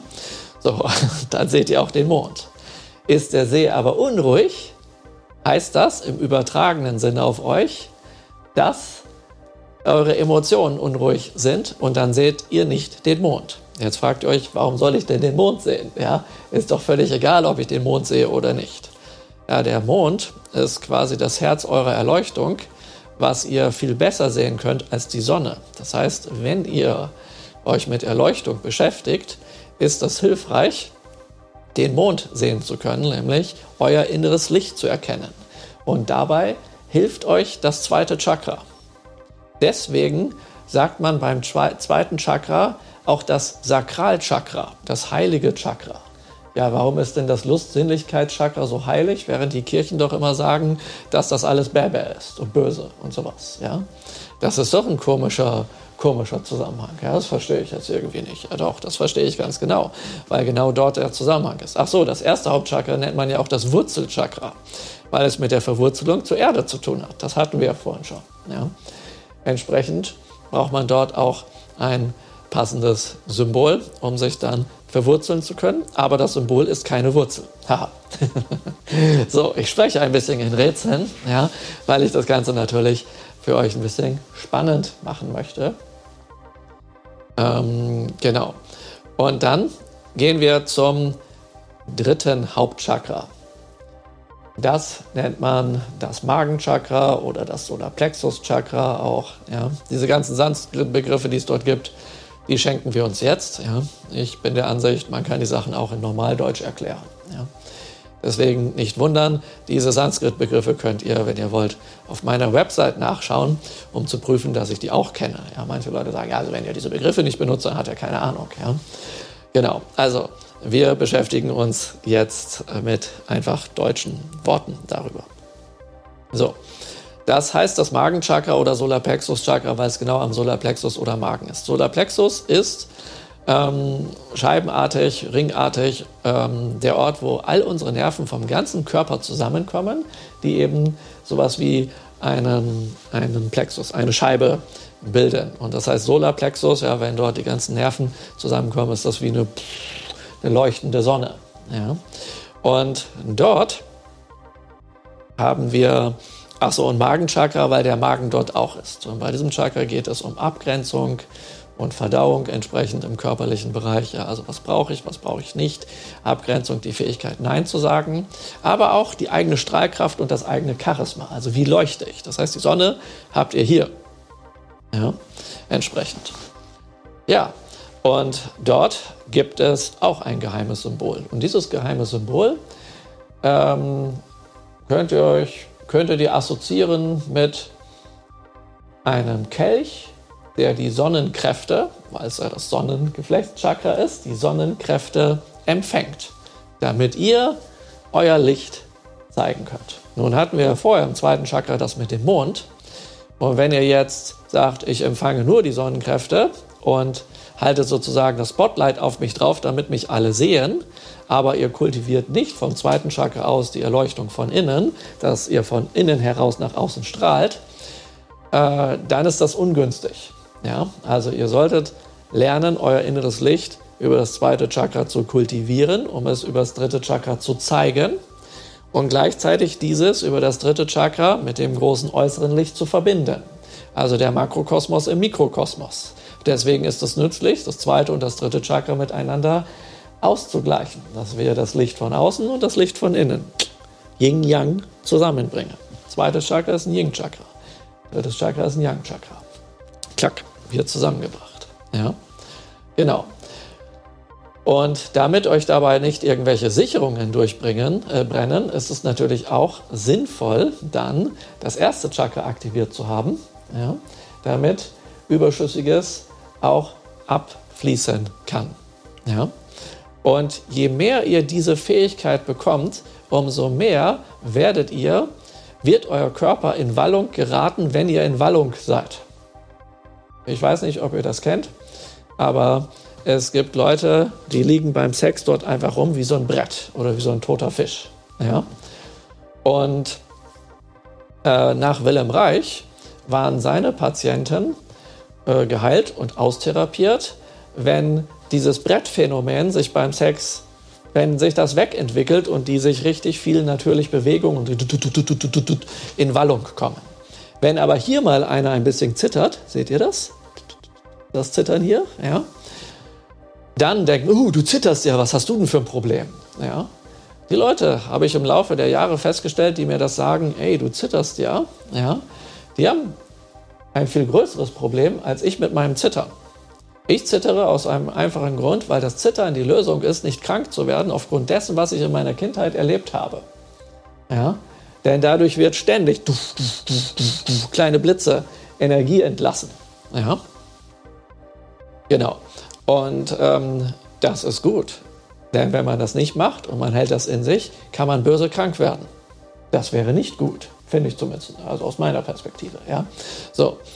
Und äh, deswegen ist das nicht schlimm. Es kann aber störend sein, ähm, wenn, wenn es euch irgendwie im Leben behindert. Ja? Aber wenn euch jemand sagt, äh, du zitterst ja, oder äh, was hast du denn für einen feuchten Händedruck? Äh. Hey Leute, vielleicht ähm, funktioniert bei dem ihr Entgiftungssystem, ja, dass sie irgendeinen Müll den sie in sich reingeballert bekommen haben, als sie nichts dagegen tun konnten, jetzt irgendwie über den intelligenten Körper herausbewegen. Das ist nützlich zu wissen dabei. Ja? Das heißt, so etwas ist die Lösung anstelle, äh, was ist denn für ein Problem? Ja? Habt ihr vielleicht schon mal von gehört, so in der Art. Ja? Also darüber könnt ihr nachdenken und selbst wenn ihr zu den Leuten gehört, die sagen, äh, was du denn für ein Problem, dann könnt ihr jetzt einfach aufwachen. Das ist gar kein Problem und es gibt auch nichts davor, Angst zu haben. Ja? Genauso, wenn jemand äh, ganz plötzlich weinen muss. Ich kenne Leute, da bumm, da tropfen auf einmal riesige Tränen aus den Augen raus, ja, aus, wie aus echt heiterem Himmel, weil ähm, dort äh, Trauer rauskommt, zum Beispiel. Ja? Und dann sagt man ja, also hier, Indianer kennen keinen Schmerz. Damit wird das alles unterdrückt. Und dadurch entstehen die Blockaden und dadurch wird eure spirituelle Entwicklung behindert. Aber durch das Erwecken dieser Chakren können wir dafür sorgen, dass das wieder in Fluss kommt. Nur ist es gut in der richtigen Reihenfolge. Wir gehen weiter zum vierten Hauptchakra. Das vierte Hauptchakra. Oh nein, Moment, stopp, stopp. Wir bleiben hier beim dritten. Denn rechts und links gibt es noch weitere Chakren. Hätte ich ja fast vergessen. Wir sind ja nicht im sieben Hauptchakrasystem, sondern im 15 Hauptchakrasystem. Also es gibt hier Leber und Galle, ein, ein Chakra-Paar und bei der Milz Bauchspeicheldrüse gibt es noch ein Chakra-Paar. Und die gehören aber im Prinzip hier zu diesem, ähm, zu diesem Solarplexus-Chakra. Also das ist quasi ein Set. Ja? Aber manche haben das dann, äh, sind dann irgendwann hergesagt, alles zu kompliziert. Wir führen das einfach zu einem Chakra zusammen, schmeißen die Symbole der Meditation raus weil wir nicht wissen, dass man damit meditiert und packen einfach die gelbe Farbe drauf. so, so in der Art ähm, wird, das dann, wird das dann sozusagen äh, gemacht. Ja, und jetzt muss man sich dort einfach das Gelb visualisieren und sowas und das ganz viel angucken. Und ja, wenn man das da lange genug visualisiert, dann sieht man das da auch irgendwann und dann bist du aurasichtig und all solche Sachen gibt es. Aber dieses Gelb existiert nicht. Also könnt ihr da üben, was ihr wollt, was auch immer ihr dort wahrnimmt. Es geschieht in eurem Kopf. Denn wenn ihr wirklich hellsichtig wäret und ihr das Chakra sehen würdet, wie es ist, auf oder zu oder sonst wie, egal, aber wenn ihr es wirklich sehen würdet, wie es ist, dann würdet ihr das sehen, was dort ist. Und zwar genau das, was seit Jahrtausenden in Jahrtausend alte Bücher steht. Büchern steht. Aber das hat mir noch nie jemand erzählt hier. Das ist interessant. Die ganzen Hellsichtigen haben mir das noch nie erzählt. Und deswegen fing ich irgendwann an zu zweifeln, ob jeder, der mir sagt, dass er hellsichtig ist, wirklich hellsichtig ist. Mir hat, ich habe ähm, vor ein paar Tagen hier ein Strategiegespräch gehabt mit einer äh, sehr netten Reiki-Meisterin aus den USA. Also es war wirklich, die hat eine Ausstrahlung, das war wirklich göttlich. Ich dachte wirklich, was ist da so wirklich so toll? Ich, also wenn ich hier mir die ganzen ja, Reiki-Koryphäen anschaue, habe ich noch nicht erlebt, dass das mal irgendjemand hatte. Aber das war wirklich genial. Und die hatte jetzt ein Problem. Sie meinte, ihre Schüler haben ein äh, Video gesehen auf TikTok, wo einer, der mit Nachnamen Zen, wie Zen-Buddhismus heißt, äh, erzählt, dass Mikao Usui auf dem Kurama-Berg von einem Dämon ähm, in Reiki eingeweiht wurde und dass dieses, diese dämonische Wesenheit Tengu heißt und mit dem ein Pakt geschlossen hat, dass wenn er ganz viele Leute in Reiki einweiht, die dann alle äh, auch automatisch einen Pakt mit diesem Dämon schließen werden und die dann alle unter seiner Funzel sind und er die alle aussaugen wird. Und noch mehr von diesen Dingen. Ja? Und das weiß er so genau, weil er aufgrund bestimmter, hm, keine Ahnung, habe ich jetzt vergessen, ich habe mir das Video heute Morgen angeschaut, auf, aufgrund von bestimmten Dingen ist er komplett hellsichtig geworden und ist dann zu einer und hatte enorme Fähigkeiten in Heilung und in allen möglichen. Und dann ist er äh, zu einer Reiki-Meisterin gegangen die ihn in Reiki eingeweiht hat und aufgrund seiner Fähigkeiten, die er hat, konnte er sehen, was die dort für unheilvolle Dinge tut in seiner Aura. Sie hat ihm, hat er erzählt, Symbole von hinten in die Aura reingeschoben, in seinen Rücken. Symbole, das muss man sich mal vorstellen. Genauso wie ich jetzt rede, hat er in diesem Video auch geredet. Ich kann euch später den Link dazu senden. Das ist echt irre. Ja? So, und da meinte er, ja, und aufgrund meiner Hellsicht habe ich das natürlich gemerkt, dass das Symbole sind. Mann, wie schlimm, ja. So, also als wären die Reiki-Symbole sowas von böse, ohne irgendwas dazu er, zu erzählen. Und dann hatte ich eine Vision, dass der äh, äh, Mika Usi, so hat er den genannt, ja, auf einen Berg geklettert ist und dort meditierte und dort den Pakt mit dem Dämon geschlossen hat. Und der sagt ihm, ich gebe dir diese, diese Reiki-Kraft, ja. Und dann hast du meine Energie und kannst damit tolle Sachen machen und das an andere weitergeben. Und die werden alle an mich angeschlossen. Dieses Konzept gibt es gar nicht in Japan von Pakte schließen. Das heißt, daraus schließe ich ganz einfach, der hat sich schon mit ziemlich vielen dunklen, unheilvollen Sachen hier aus dem Westen beschäftigt, vielleicht diesbezüglich auch was gemacht und überträgt das jetzt in seiner Pseudovision darauf. Und das ist ganz simpel. Wenn, er, wenn die Reiki-Meisterin, wo er war, eine echte Reiki-Meisterin ist, ja, dann hat sie ihn auch echt in Reiki eingeweiht und dann wäre nicht das passiert, was er gesagt hat.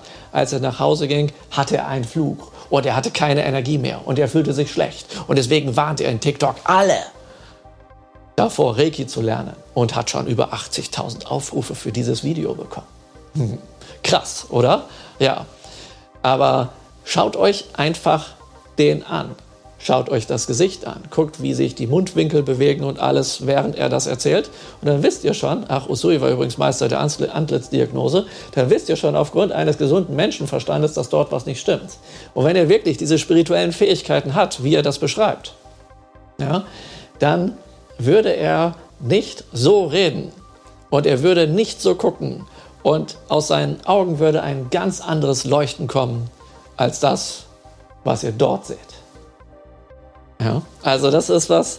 Äh, so, und dann gibt es aber auch noch die Variante, ach so, und deswegen kann es sein, wenn die Reiki-Lehrerin eine echte Reiki-Lehrerin war und das ist ihm wirklich nicht bekommen, dann könnte das quergelaufen sein mit dem, was er schon vorher gemacht hat. Ja, es kann aber auch sein, dass er eine mega Heilreaktion hat und deswegen müde ist oder dass er, äh, falls er seine, seine, seine sogenannten Fähigkeiten, ja, die ich stark bezweifle, ähm, durch Drogen bekommen hat, dann ist er einfach nur in einer Illusion. Oder hat durch die, hat vielleicht einen Echo-Trip und ähnliches äh, bekommen, weil äh, Reiki stark die Reinigung anregt und wenn irgendwo Reste davon im Körper sind und das raushaut, dann ist man erstmal äh, unter Umständen ziemlich abgeschossen. Ja? So, also gibt es viele, viele Möglichkeiten. Aber das ist, ist so krass, ähm, was, es, was es dort gibt. Ich habe jetzt gerade vergessen, wie ich darauf gekommen bin. Weißt du das noch? Nee. Egal. Na, wie auch immer. Ihr habt es ja gehört jetzt und ähm, äh, ja, also das ist auf jeden Fall äh, so krass, was es dort an, an Irrungen und Wirrungen gibt. Also kurz gefasst, äh, Reiki kommt nicht von einer dämonischen Wesenheit der Tengu, den es wirklich im Kurama-Gebirge gibt. Und es ist nicht ein Berg, sondern eine ganze Gebirgskette, so wie die Alpen. Es gibt nicht nur den Alpenberg, sondern die Alpen. Ja. Kennt ihr den Alpenberg? das ist nur einer.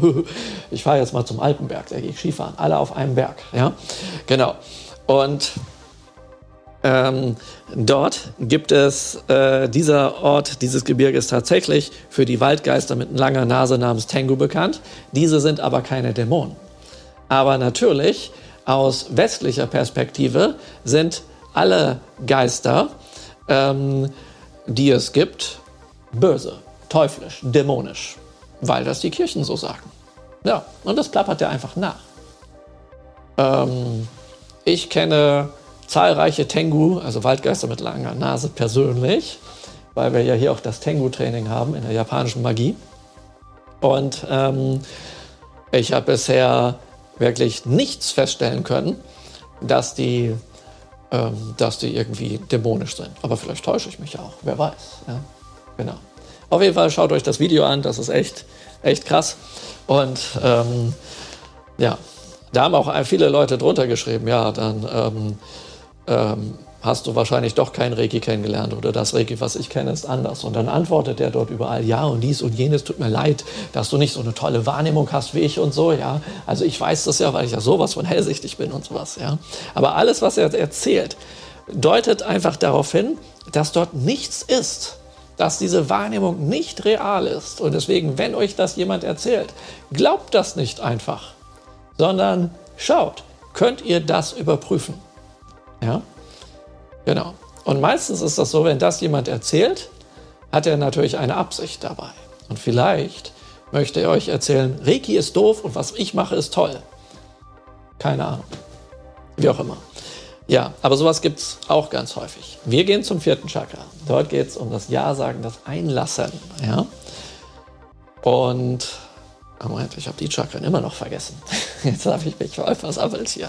Also hier, Äh, diese Chakren, um das jetzt nicht ausufern zu lassen, äh, Leber, Galle, Milz, Bauch, Speicheldrüse, die haben was mit unseren wahrhaftigen, okkulten, übersinnlichen, magischen Fähigkeiten zu tun, ähm, wie jetzt zum Beispiel Astralprojektion, Astralreisen und sowas. Das heißt, wenn wir da das hier schön die Sachen kultivieren, dann können die Leute, die schon bei mir beim schamanischen Astralreisen waren, sich noch leichter aus dem physischen Körper herausbewegen. Ja? Und deswegen sind diese Bereiche hier äh, ganz, ganz hilfreich. Aber auch hängt dieses Chakra zusammen oder diese Chakren dort mit weiteren Fähigkeiten, nicht nur der Astralprojektion, sondern Levitation und diversen, also ähm, sehr, sehr interessanten Fähigkeiten. Die Frage ist aber auch immer, wofür braucht ihr die und wollt ihr das Training dafür machen, wenn ihr das nicht unbedingt braucht? Ja? Das ist so ähnlich wie ihr macht Karate oder Taekwondo und ja, ihr könnt einen Ziegelstein zertrümmern. Sehr schön. Sehr gut. Kann ich auch. Ja, Habe ich ja gelernt. Habe ja früher Karate gemacht. Und ist auch nicht so schwer. Mache ich einfach blub mit dem Daumen. Ohne Krafteinwirkung. Geht auch. Ja? Man kann natürlich auch voll draufhauen und sich die Hand dabei zertrümmern. Geht auch. Also gibt es viele Möglichkeiten. Wie auch immer. Ich habe in meiner Kindheit einen Film gesehen, der hieß Bloodsport. Und dann ging es um so einen Wettkampf. Und ähm, da kommt dann einer hin, der soll dann eben als Aufnahmeprüfung ähm, einen Ziegelstein zertrümmern und es sind mehrere Ziegelsteine übereinander gestapelt. Und dann sagt einer aus dem Off, ähm, nicht den obersten, er soll einen von unten nehmen. Das heißt, alle Ziegelsteine, die oben sind, sollen heile bleiben und nur der untere soll, einer der unteren soll kaputt gehen. Das schafft er dann natürlich. Und dann kommt ein anderer, der an dem Wettkampf dann dort teilnehmen wird, kommt dann an und sagt so, das war gut. Aber ein Ziegelstein schlägt nie zurück und er greift dich auch nie an. Also ist die Frage, wofür brauche ich diese Fähigkeit? Ja? Und so ist das hier eben auch. Und die Fähigkeiten, die es dort gibt, die sind nicht einfach nur dafür da, um wichtig, toll und mächtig zu sein und einen Partygag zu haben. Partygags könnt ihr einfacher kriegen, kann ich euch viel schneller beibringen. Ja? Ähm, also Partymagie, sage ich mal. Ja? Ähm, da braucht ihr einfach nur eure Reiki-Hände auf eine bestimmte Weise in Richtung einer Person zu halten, die da steht, wo eine Matratze ist. Und ähm, dann fällt ihr einfach um. Das ist ein viel coolerer Party-Gag als wie Steine zertrümmern oder zu levitieren und dann ja, ähm, die Decke zu ramponieren oder sowas. Ja? Genau. Also immer die Frage auch, wofür ist das? Aber es gibt natürlich viele sinnvolle Dinge, wofür das ist und damit beschäftigen wir uns hier natürlich auch. Aber ich will jetzt weitergehen. Viertes Chakra.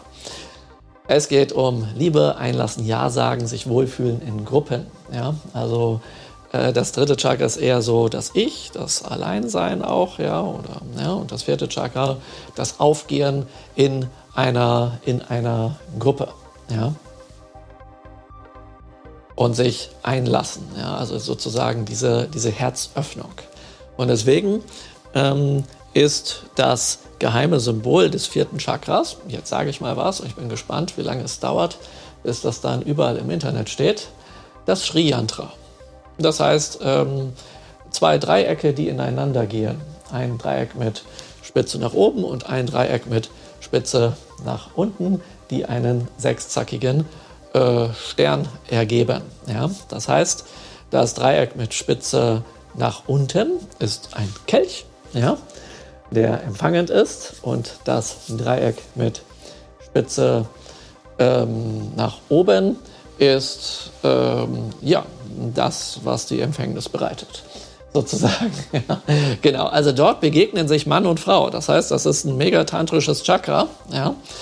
Und deswegen ist ähm, zum Beispiel eine einfache Form, um die Erweckung zu unterstützen, besteht in wirklich liebevoll gemeinten, herzhaften Umarmungen, wo man Energien zwischen den Chakren austauscht.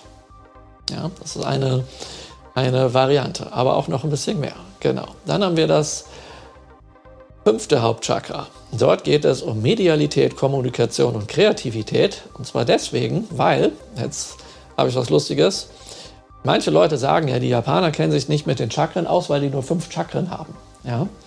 Ähm, und das heißt, das hört beim fünften Chakra auf. Das stimmt nicht, dass sie sich damit nicht auskennen, sondern das fünfte Chakra ist das letzte Chakra auf der materiellen Ebene, während sechs und sieben von den Hauptchakren und die weiteren, die dort von den Hauptchakren kommen, dann ähm, äh, im nicht materiellen Bereich sich befinden, auch wenn sie noch einen Bezug zum materiellen Körper haben. Und hier kommt über die Kreativität oder die Medialität ja, ähm, und die Kommunikation sozusagen eine spirituelle Information, wie jetzt beispielsweise beim Channeling von einem Spirit, ja, oder eine Idee ja, in den Geist, von dem Geist in den Körper und es kann ausgedrückt werden, indem mit Ton was geformt wird oder indem man es ausspricht und ähnliches, ja, oder indem man ein Bild malt und, und solche Sachen. Das ist dieses, deswegen ist das hier das Medialitätschakra. Ja.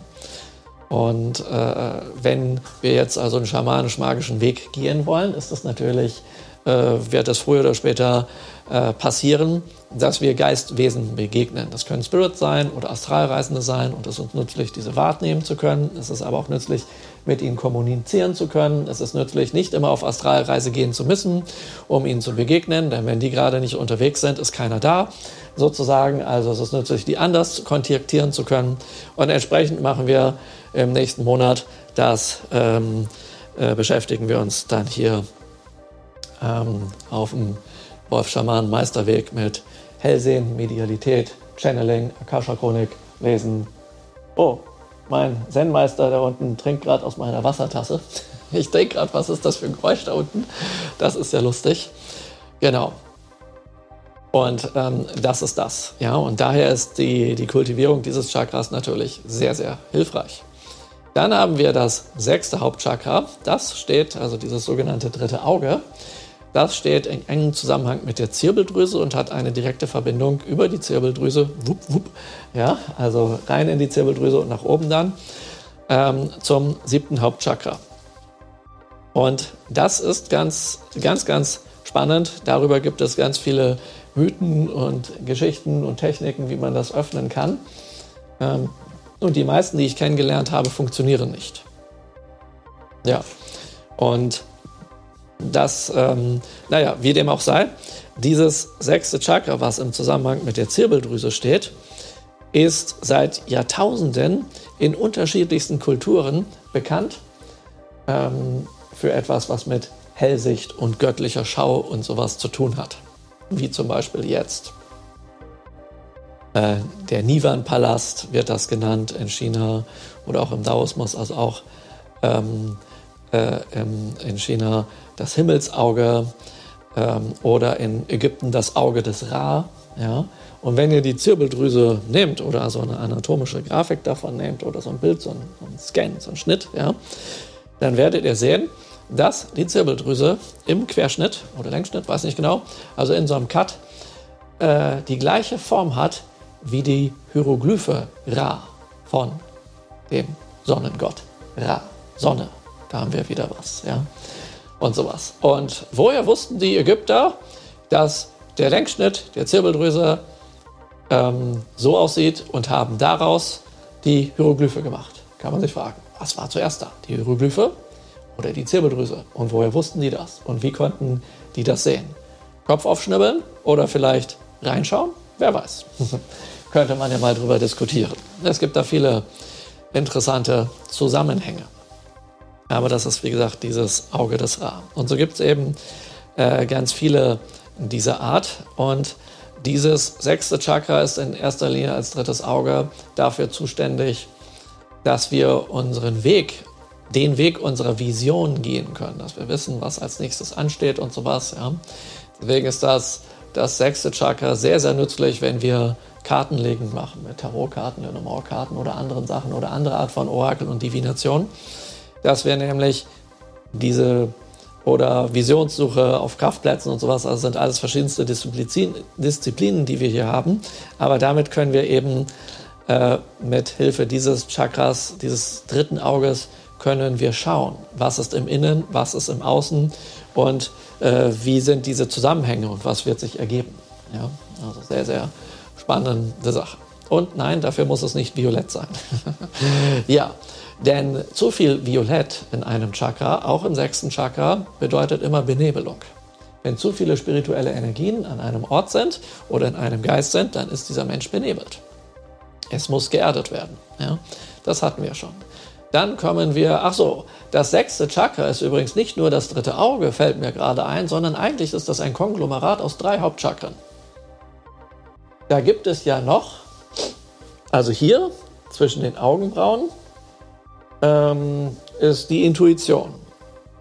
Aber hier etwas tiefer auf der Nasenwurzel ist dieses Teilchakra des sechsten Chakras, das Willenschakra. Also, ja, also ihr habt eine Idee, eine Intuition, was das Richtige ist. Und jetzt ist es auch noch wichtig, das Willenschakra zu aktivieren, dass ihr das dann auch tut und danach greift, bevor euch irgendeine Stimme sagt, ach, was soll diese blöde Intuition? Wir machen das jetzt so, wie das hier nach Plan steht. Zum Beispiel. Ja? Genau. Es ist mir schon mehrfach passiert auf der Autobahn. Navi sagt, fahren Sie äh, geradeaus. Und dann ähm, schalte ich manchmal um, so auf, zack, so auf diese Sicht, so ähnlich wie bei Minority Report. Ich weiß nicht, ob ihr den Film kennt. Und dort ähm, ähm, lasse ich mir dann quasi anzeigen, ja, also ein X ist quasi da nicht langfahren und ein Pfeil ist da langfahren. Und die Navi sagt da lang und meine Intuition sagt mir bildhaft da lang. Ja, und wann immer ich dem Pfeil gefolgt bin, ging das gut. Wann immer ich, wenn ich dem X gefolgt bin, weil ich sagte, nee, ich höre jetzt auf die Navi, stand ich danach im Stau. also das ist, ähm, ich habe das schon manchmal gesehen. Ich fuhr dann äh, vor dann die, die Abzweigung auf der Autobahn, wo sich so eine Autobahn trennt und sehe dann schon beim Runterfahren, dass da hinten der Stau anfängt. Und dachte ich, man, gut, dass ich hier nicht lang gefahren bin. Das heißt, wenn ihr das trainiert, dann könnt ihr, könnt ihr sehr sinnvolle Entscheidungen treffen. Und jetzt gibt es noch ein drittes Chakra. Äh, also nicht das dritte Hauptchakra, sondern ein drittes sechstes Chakra. Und das ist das Gaumenchakra. Hm. Das ist, wenn ihr mit eurer Zunge äh, an den Gaumen geht, ein bisschen nach hinten geht, dann wird es da irgendwann weicher. Da in diesem Zwischenbereich ist dieses, dieses, dieses Chakra. Und das hilft euch, das Wahrgenommene und die Energien und sowas nach unten zu lenken. Deswegen ist es bei spirituellen Übungen sehr gut, die Zunge da oben am Gaumen zu haben, dass das alles schön nach unten wandert und damit die anderen Chakren gespeist werden. Ganz, ganz hilfreiche Sache. Außerdem habt ihr dann, wenn ihr nicht nur energetische Übungen macht, sondern energetische Übungen in Kombination mit körperlichen Übungen macht, habt ihr länger Ausdauer. Also ihr habt sehr viel mehr Energie und ihr könnt sehr viel machen. Ja, deswegen Leute, die zum Beispiel in einer Tai Chi-Form 108 Bewegungen haben und jetzt nicht, sage ich mal, die ähm, Tai Chi-Form machen für über 100-Jährige, sodass sie ähm, die Beine nicht mehr anwinkeln, sondern kerzengerade sind, ja, sondern richtig Tai Chi machen, wo sie fast wie eine Ente unten auf dem Boden rumlaufen. Ja. Äh, das ist sehr, sehr anstrengend. Und ich habe das selbst im Tai Chi-Training erlebt. Ähm, äh, wenn die Zunge da oben ist, ist das mit dem Schlucken blöd. Ja? Und dann irgendwo bei einer zum Beispiel 83er Form, also 83 Figuren, da ist man äh, das, das dauert eine halbe Stunde, nur diese eine Form zu machen mit den ganzen Sachen. Ähm, dann bei, was weiß ich was, Figur 60 musste ich schlucken, habe dieses Ding einmal losgelassen, dadurch gab es einen Energieschnitt und sofort habe ich gemerkt, dass es sehr, sehr anstrengend wurde. Und dann ging sofort Zunge da wieder hin, habe ich probiert, das wieder aufzubauen. Und das geht dann einigermaßen. Und wenn ihr es einmal wegnimmt und ihr einmal diese Erfahrung habt, dann wisst ihr, oh, das ist nützlich. Ähm, dass das, äh, dass das ähm, äh, dass ihr das verbindet. Ja? Und die Verbindung entsteht in diesem Fall, und das ist auch die Aktivierung bereits, indem ihr die Zunge da oben anlegt. da, ja. Okay, dann gehen wir zum siebten Hauptchakra. Dieses öffnet sich nach oben in die Aura, während sich die anderen alle nach vorne in die Aura öffnen, so wie Blüten. Die Chakren gibt es übrigens auch hinten ähm, aber nur ein etwas kleiner und mit leicht anderen Funktionen. Und das hier geht nach oben. Und ja, ähm, wenn ihr hier diese unteren Chakren alle super erweckt und entwickelt habt und sowas, dann passiert das, was euch alle Esoteriker erzählen. Dann gibt es die Öffnung nach oben, die große Schau.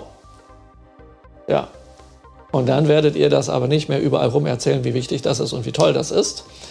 Ähm, denn dann, wenn das passiert, werden sich eure Schulterquellchakren mit dem siebten Chakra verbinden und dann entsteht der sogenannte Heiligenschein. Ja.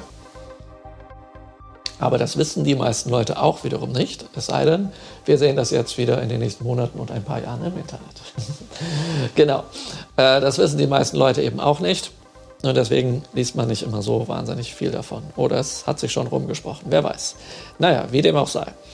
Und ähm, das ist sehr nützlich, um sich quasi mit, wir hatten es vorhin mit den Erdkräften, und das ist sehr, sehr nützlich, um sich mit den Himmelskräften und den Spirits und sowas zu verbinden. Ja? Und beides kommt quasi zusammen. Und da ist ein Zusammenhang natürlich auch zum Schamanismus. Insofern, ähm, ein Schamane ist einer, der Himmel und Erde verbindet aus daoistischer Sicht, also aus Wu-Schamanensicht. Und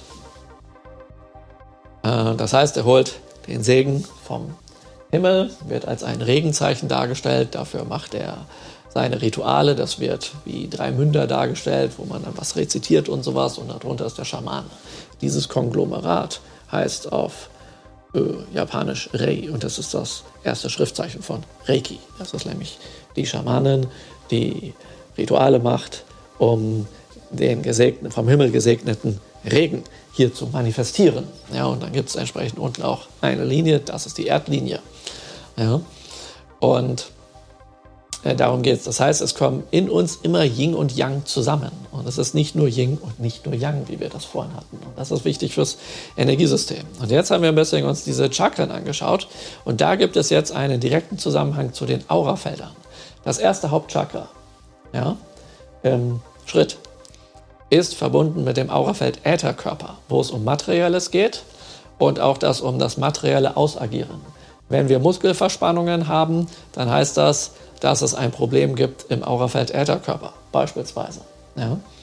Und das ist unsere direkte Ausstrahlung. Und das ist der Grund, warum wir Stress riechen können, ja, wenn das Leute haben. Ja?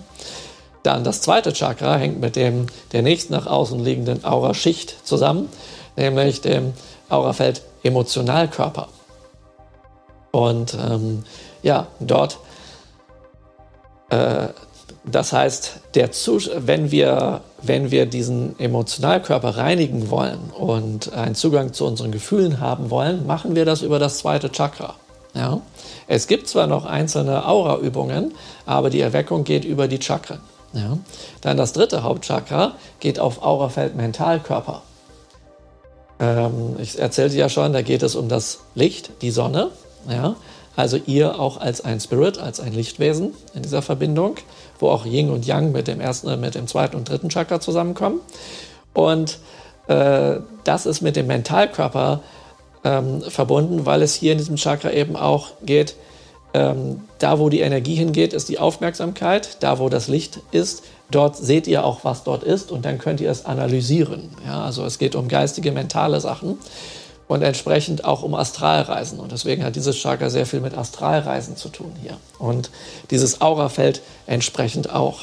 Ja, dass ihr euch also in der geistigen Welt orientieren könnt, auch wenn das nicht das Astralreisen Chakra, äh, nicht das Astralreisen Aurafeld ist.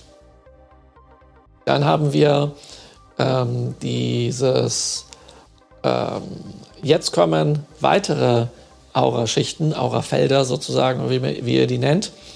Und dort gibt es dann eins, was mit dem, mit dem Karma zu tun hat und eurem vierten Chakra verbunden ist. Denn ja, ihr wisst ja, so wie ihr in den Wald reinruft, so ruft es auch wieder raus. Das heißt, wenn ihr freundlich zu allen seid, dann kommt viel Freundliches zurück. Und wenn ihr nicht so freundlich seid, ja, es ist also diese karmische Verbindung und die Verbindung zwischen vielen Wesen. Das bildet sich sozusagen darüber ab und das geht eben hier viel über das Herz. Ja. Dann haben wir ein Aurafeld ähm, Kausalkörper. Da geht es um, ähm, da geht es um die, Moment, das ist das, was ich gerade meinte. Sorry, ich habe äh, was verwechselt. Also Kausalkörper, es geht um die Ursachen, die karmischen Sachen. Dann haben wir ein Aurafeld, ähm, da geht es um äh, uns sozusagen, wie wir ursprünglich sind. Das ist dann verbunden mit dem sechsten Chakra, denn wenn wir zu unserer Urnatur zurückfinden, können wir ähm, dort quasi haben wir dort enorme Ressourcen, die wir über unser sechstes Chakra kanalisieren können, damit wir unseren Weg gehen können, damit wir unserer Vision folgen können. Ja? Und dann gibt es noch einen Bodykörper äh, als Aurafeld. Das ist verbunden mit dem siebten Chakra, wo es um die Erleuchtung geht, nämlich dieses Göttliche. Ja? Und das heißt, äh, viel von der Aktivierung der Aurafelder machen wir über die Chakren, aber nicht nur, weil, jetzt kommt's, die sieben Hauptchakren sind, äh, nee, die sechs ersten Hauptchakren, ja, in diesem System auf einer Linie hier auf der zentralen Linie, sind für alltägliche Belange. Die sieb, das siebte Hauptchakra nimmt die spirituelle Entwicklung mit rein, entsprechend auch die Aurafelder, aber nur dann, wenn wir von dieser einen zentralen Linie ausgehen.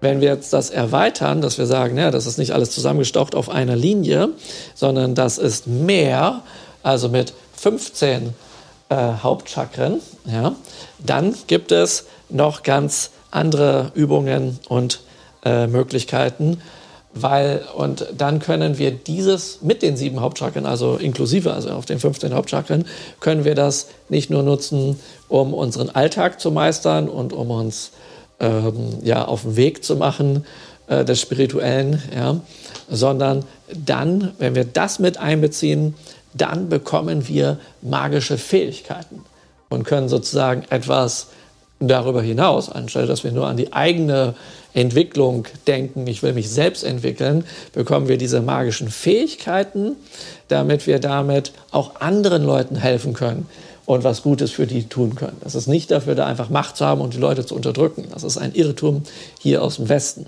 ja? sondern es geht darum, um dann, also wir bekommen außerordentliche Fähigkeiten, um uns und anderen da was Gutes äh, zu tun. Und dahinter stehen gleichzeitig aber auch Spirits, ja? die das bewachen. Ja? Und äh, es gibt eben solche, die können euch magische Fähigkeiten geben, wie zum Beispiel Baron Samdi aus dem Voodoo. Ja. Und der hat aber auch die Macht, wenn ihr Mist macht, euch die magischen Fähigkeiten wieder wegzunehmen. Und wenn einem das nicht passt, kommt er möglicherweise, weil er schon Mist gemacht hat, auf dumme Ideen und sagt dann so, ja, also eigentlich nervt mich das mit den ganzen spirituellen Übungen, ich will die Macht sofort. Außerdem will ich ohne Rücksicht auf Verluste irgendwas machen und ich will es sofort. Ich will jetzt super mächtig sein. Ja, und das funktioniert aber über einen spirituellen Weg nicht, weil es immer zum Wohle aller ist. Und dann bleibt dem nichts anderes übrig, wenn er sofort mächtig, reich, viele Frauen oder sonst was haben möchte, bleibt ihm kaum was anderes übrig. Und leider, leider, leider machen das viele, dass Leute dann tatsächlich einen Pakt schließen mit einer dämonischen Wesenheit dann sind die sehr, sehr schnell sehr, sehr berühmt, ohne dass sie viel machen brauchen oder in irgendwelchen Kreisen vielleicht auch spirituell berühmt oder sonst was, ja, aber können auch Rockstar und Filmstar und sonst was sein, also ist völlig egal, ja. Ja, und dann zehn, nach zehn Jahren ist dann meistens Ruhe im Karton. Das könnt ihr euch bei ganz vielen Schauspielern, Musikern und anderen Leuten anschauen. Es sei denn, die machen wieder einen neuen Pakt obendrauf ähm, und sowas und dann geht das für eine Weile so weiter, bis es dann eben nicht mehr geht. Ja. Davon rate ich dringendst ab. Der Weg, der euch wirklich Glück bringt und sehr viel mehr bringt, ist der Weg, der vielleicht etwas länger dauert. Aber warum solltet ihr sofort alles haben, anstelle die Freude und damit die Freude hinfortwerfen, ähm, dass ihr ja, eine Art Gamification habt, wie in einem Computerspiel, ja, dass ihr immer wieder einen neuen Level erreicht. Anstelle, dass ihr sagt, so, ich habe jetzt den Gott-Modus, ja, zack, und mache einmal Bang und alle, alle Viecher sind weg und ich bin jetzt schon gleich und ich renne einfach nur durch die Level durch. Das macht nicht so viel Spaß, wie sich dort durchzutrainieren. Ja. Das ist sozusagen hierbei mein, mein Anliegen. Das heißt nicht, dass das ewig dauert und euch, ich euch irgendwie hinhalte oder sowas, sondern es wird schnell gehen. Noch dieses Wochenende werden wir sehr interessante Ergebnisse erzielen können. Da bin ich mir ganz, ganz sicher. Ja, so viel mal als eine kleine Einführung in das Aura Chakra Magic. Ach so, 15 Hauptchakren ist wie gesagt die Einführung. Äh, ihr wisst ja, es gibt vier, waren das 64.000 oder 84.000? Das ist ja egal. Auf jeden Fall gibt es eine ganze Reihe. Gut, dann ähm, lasst das mal auf euch wirken und dann können wir später darüber sprechen.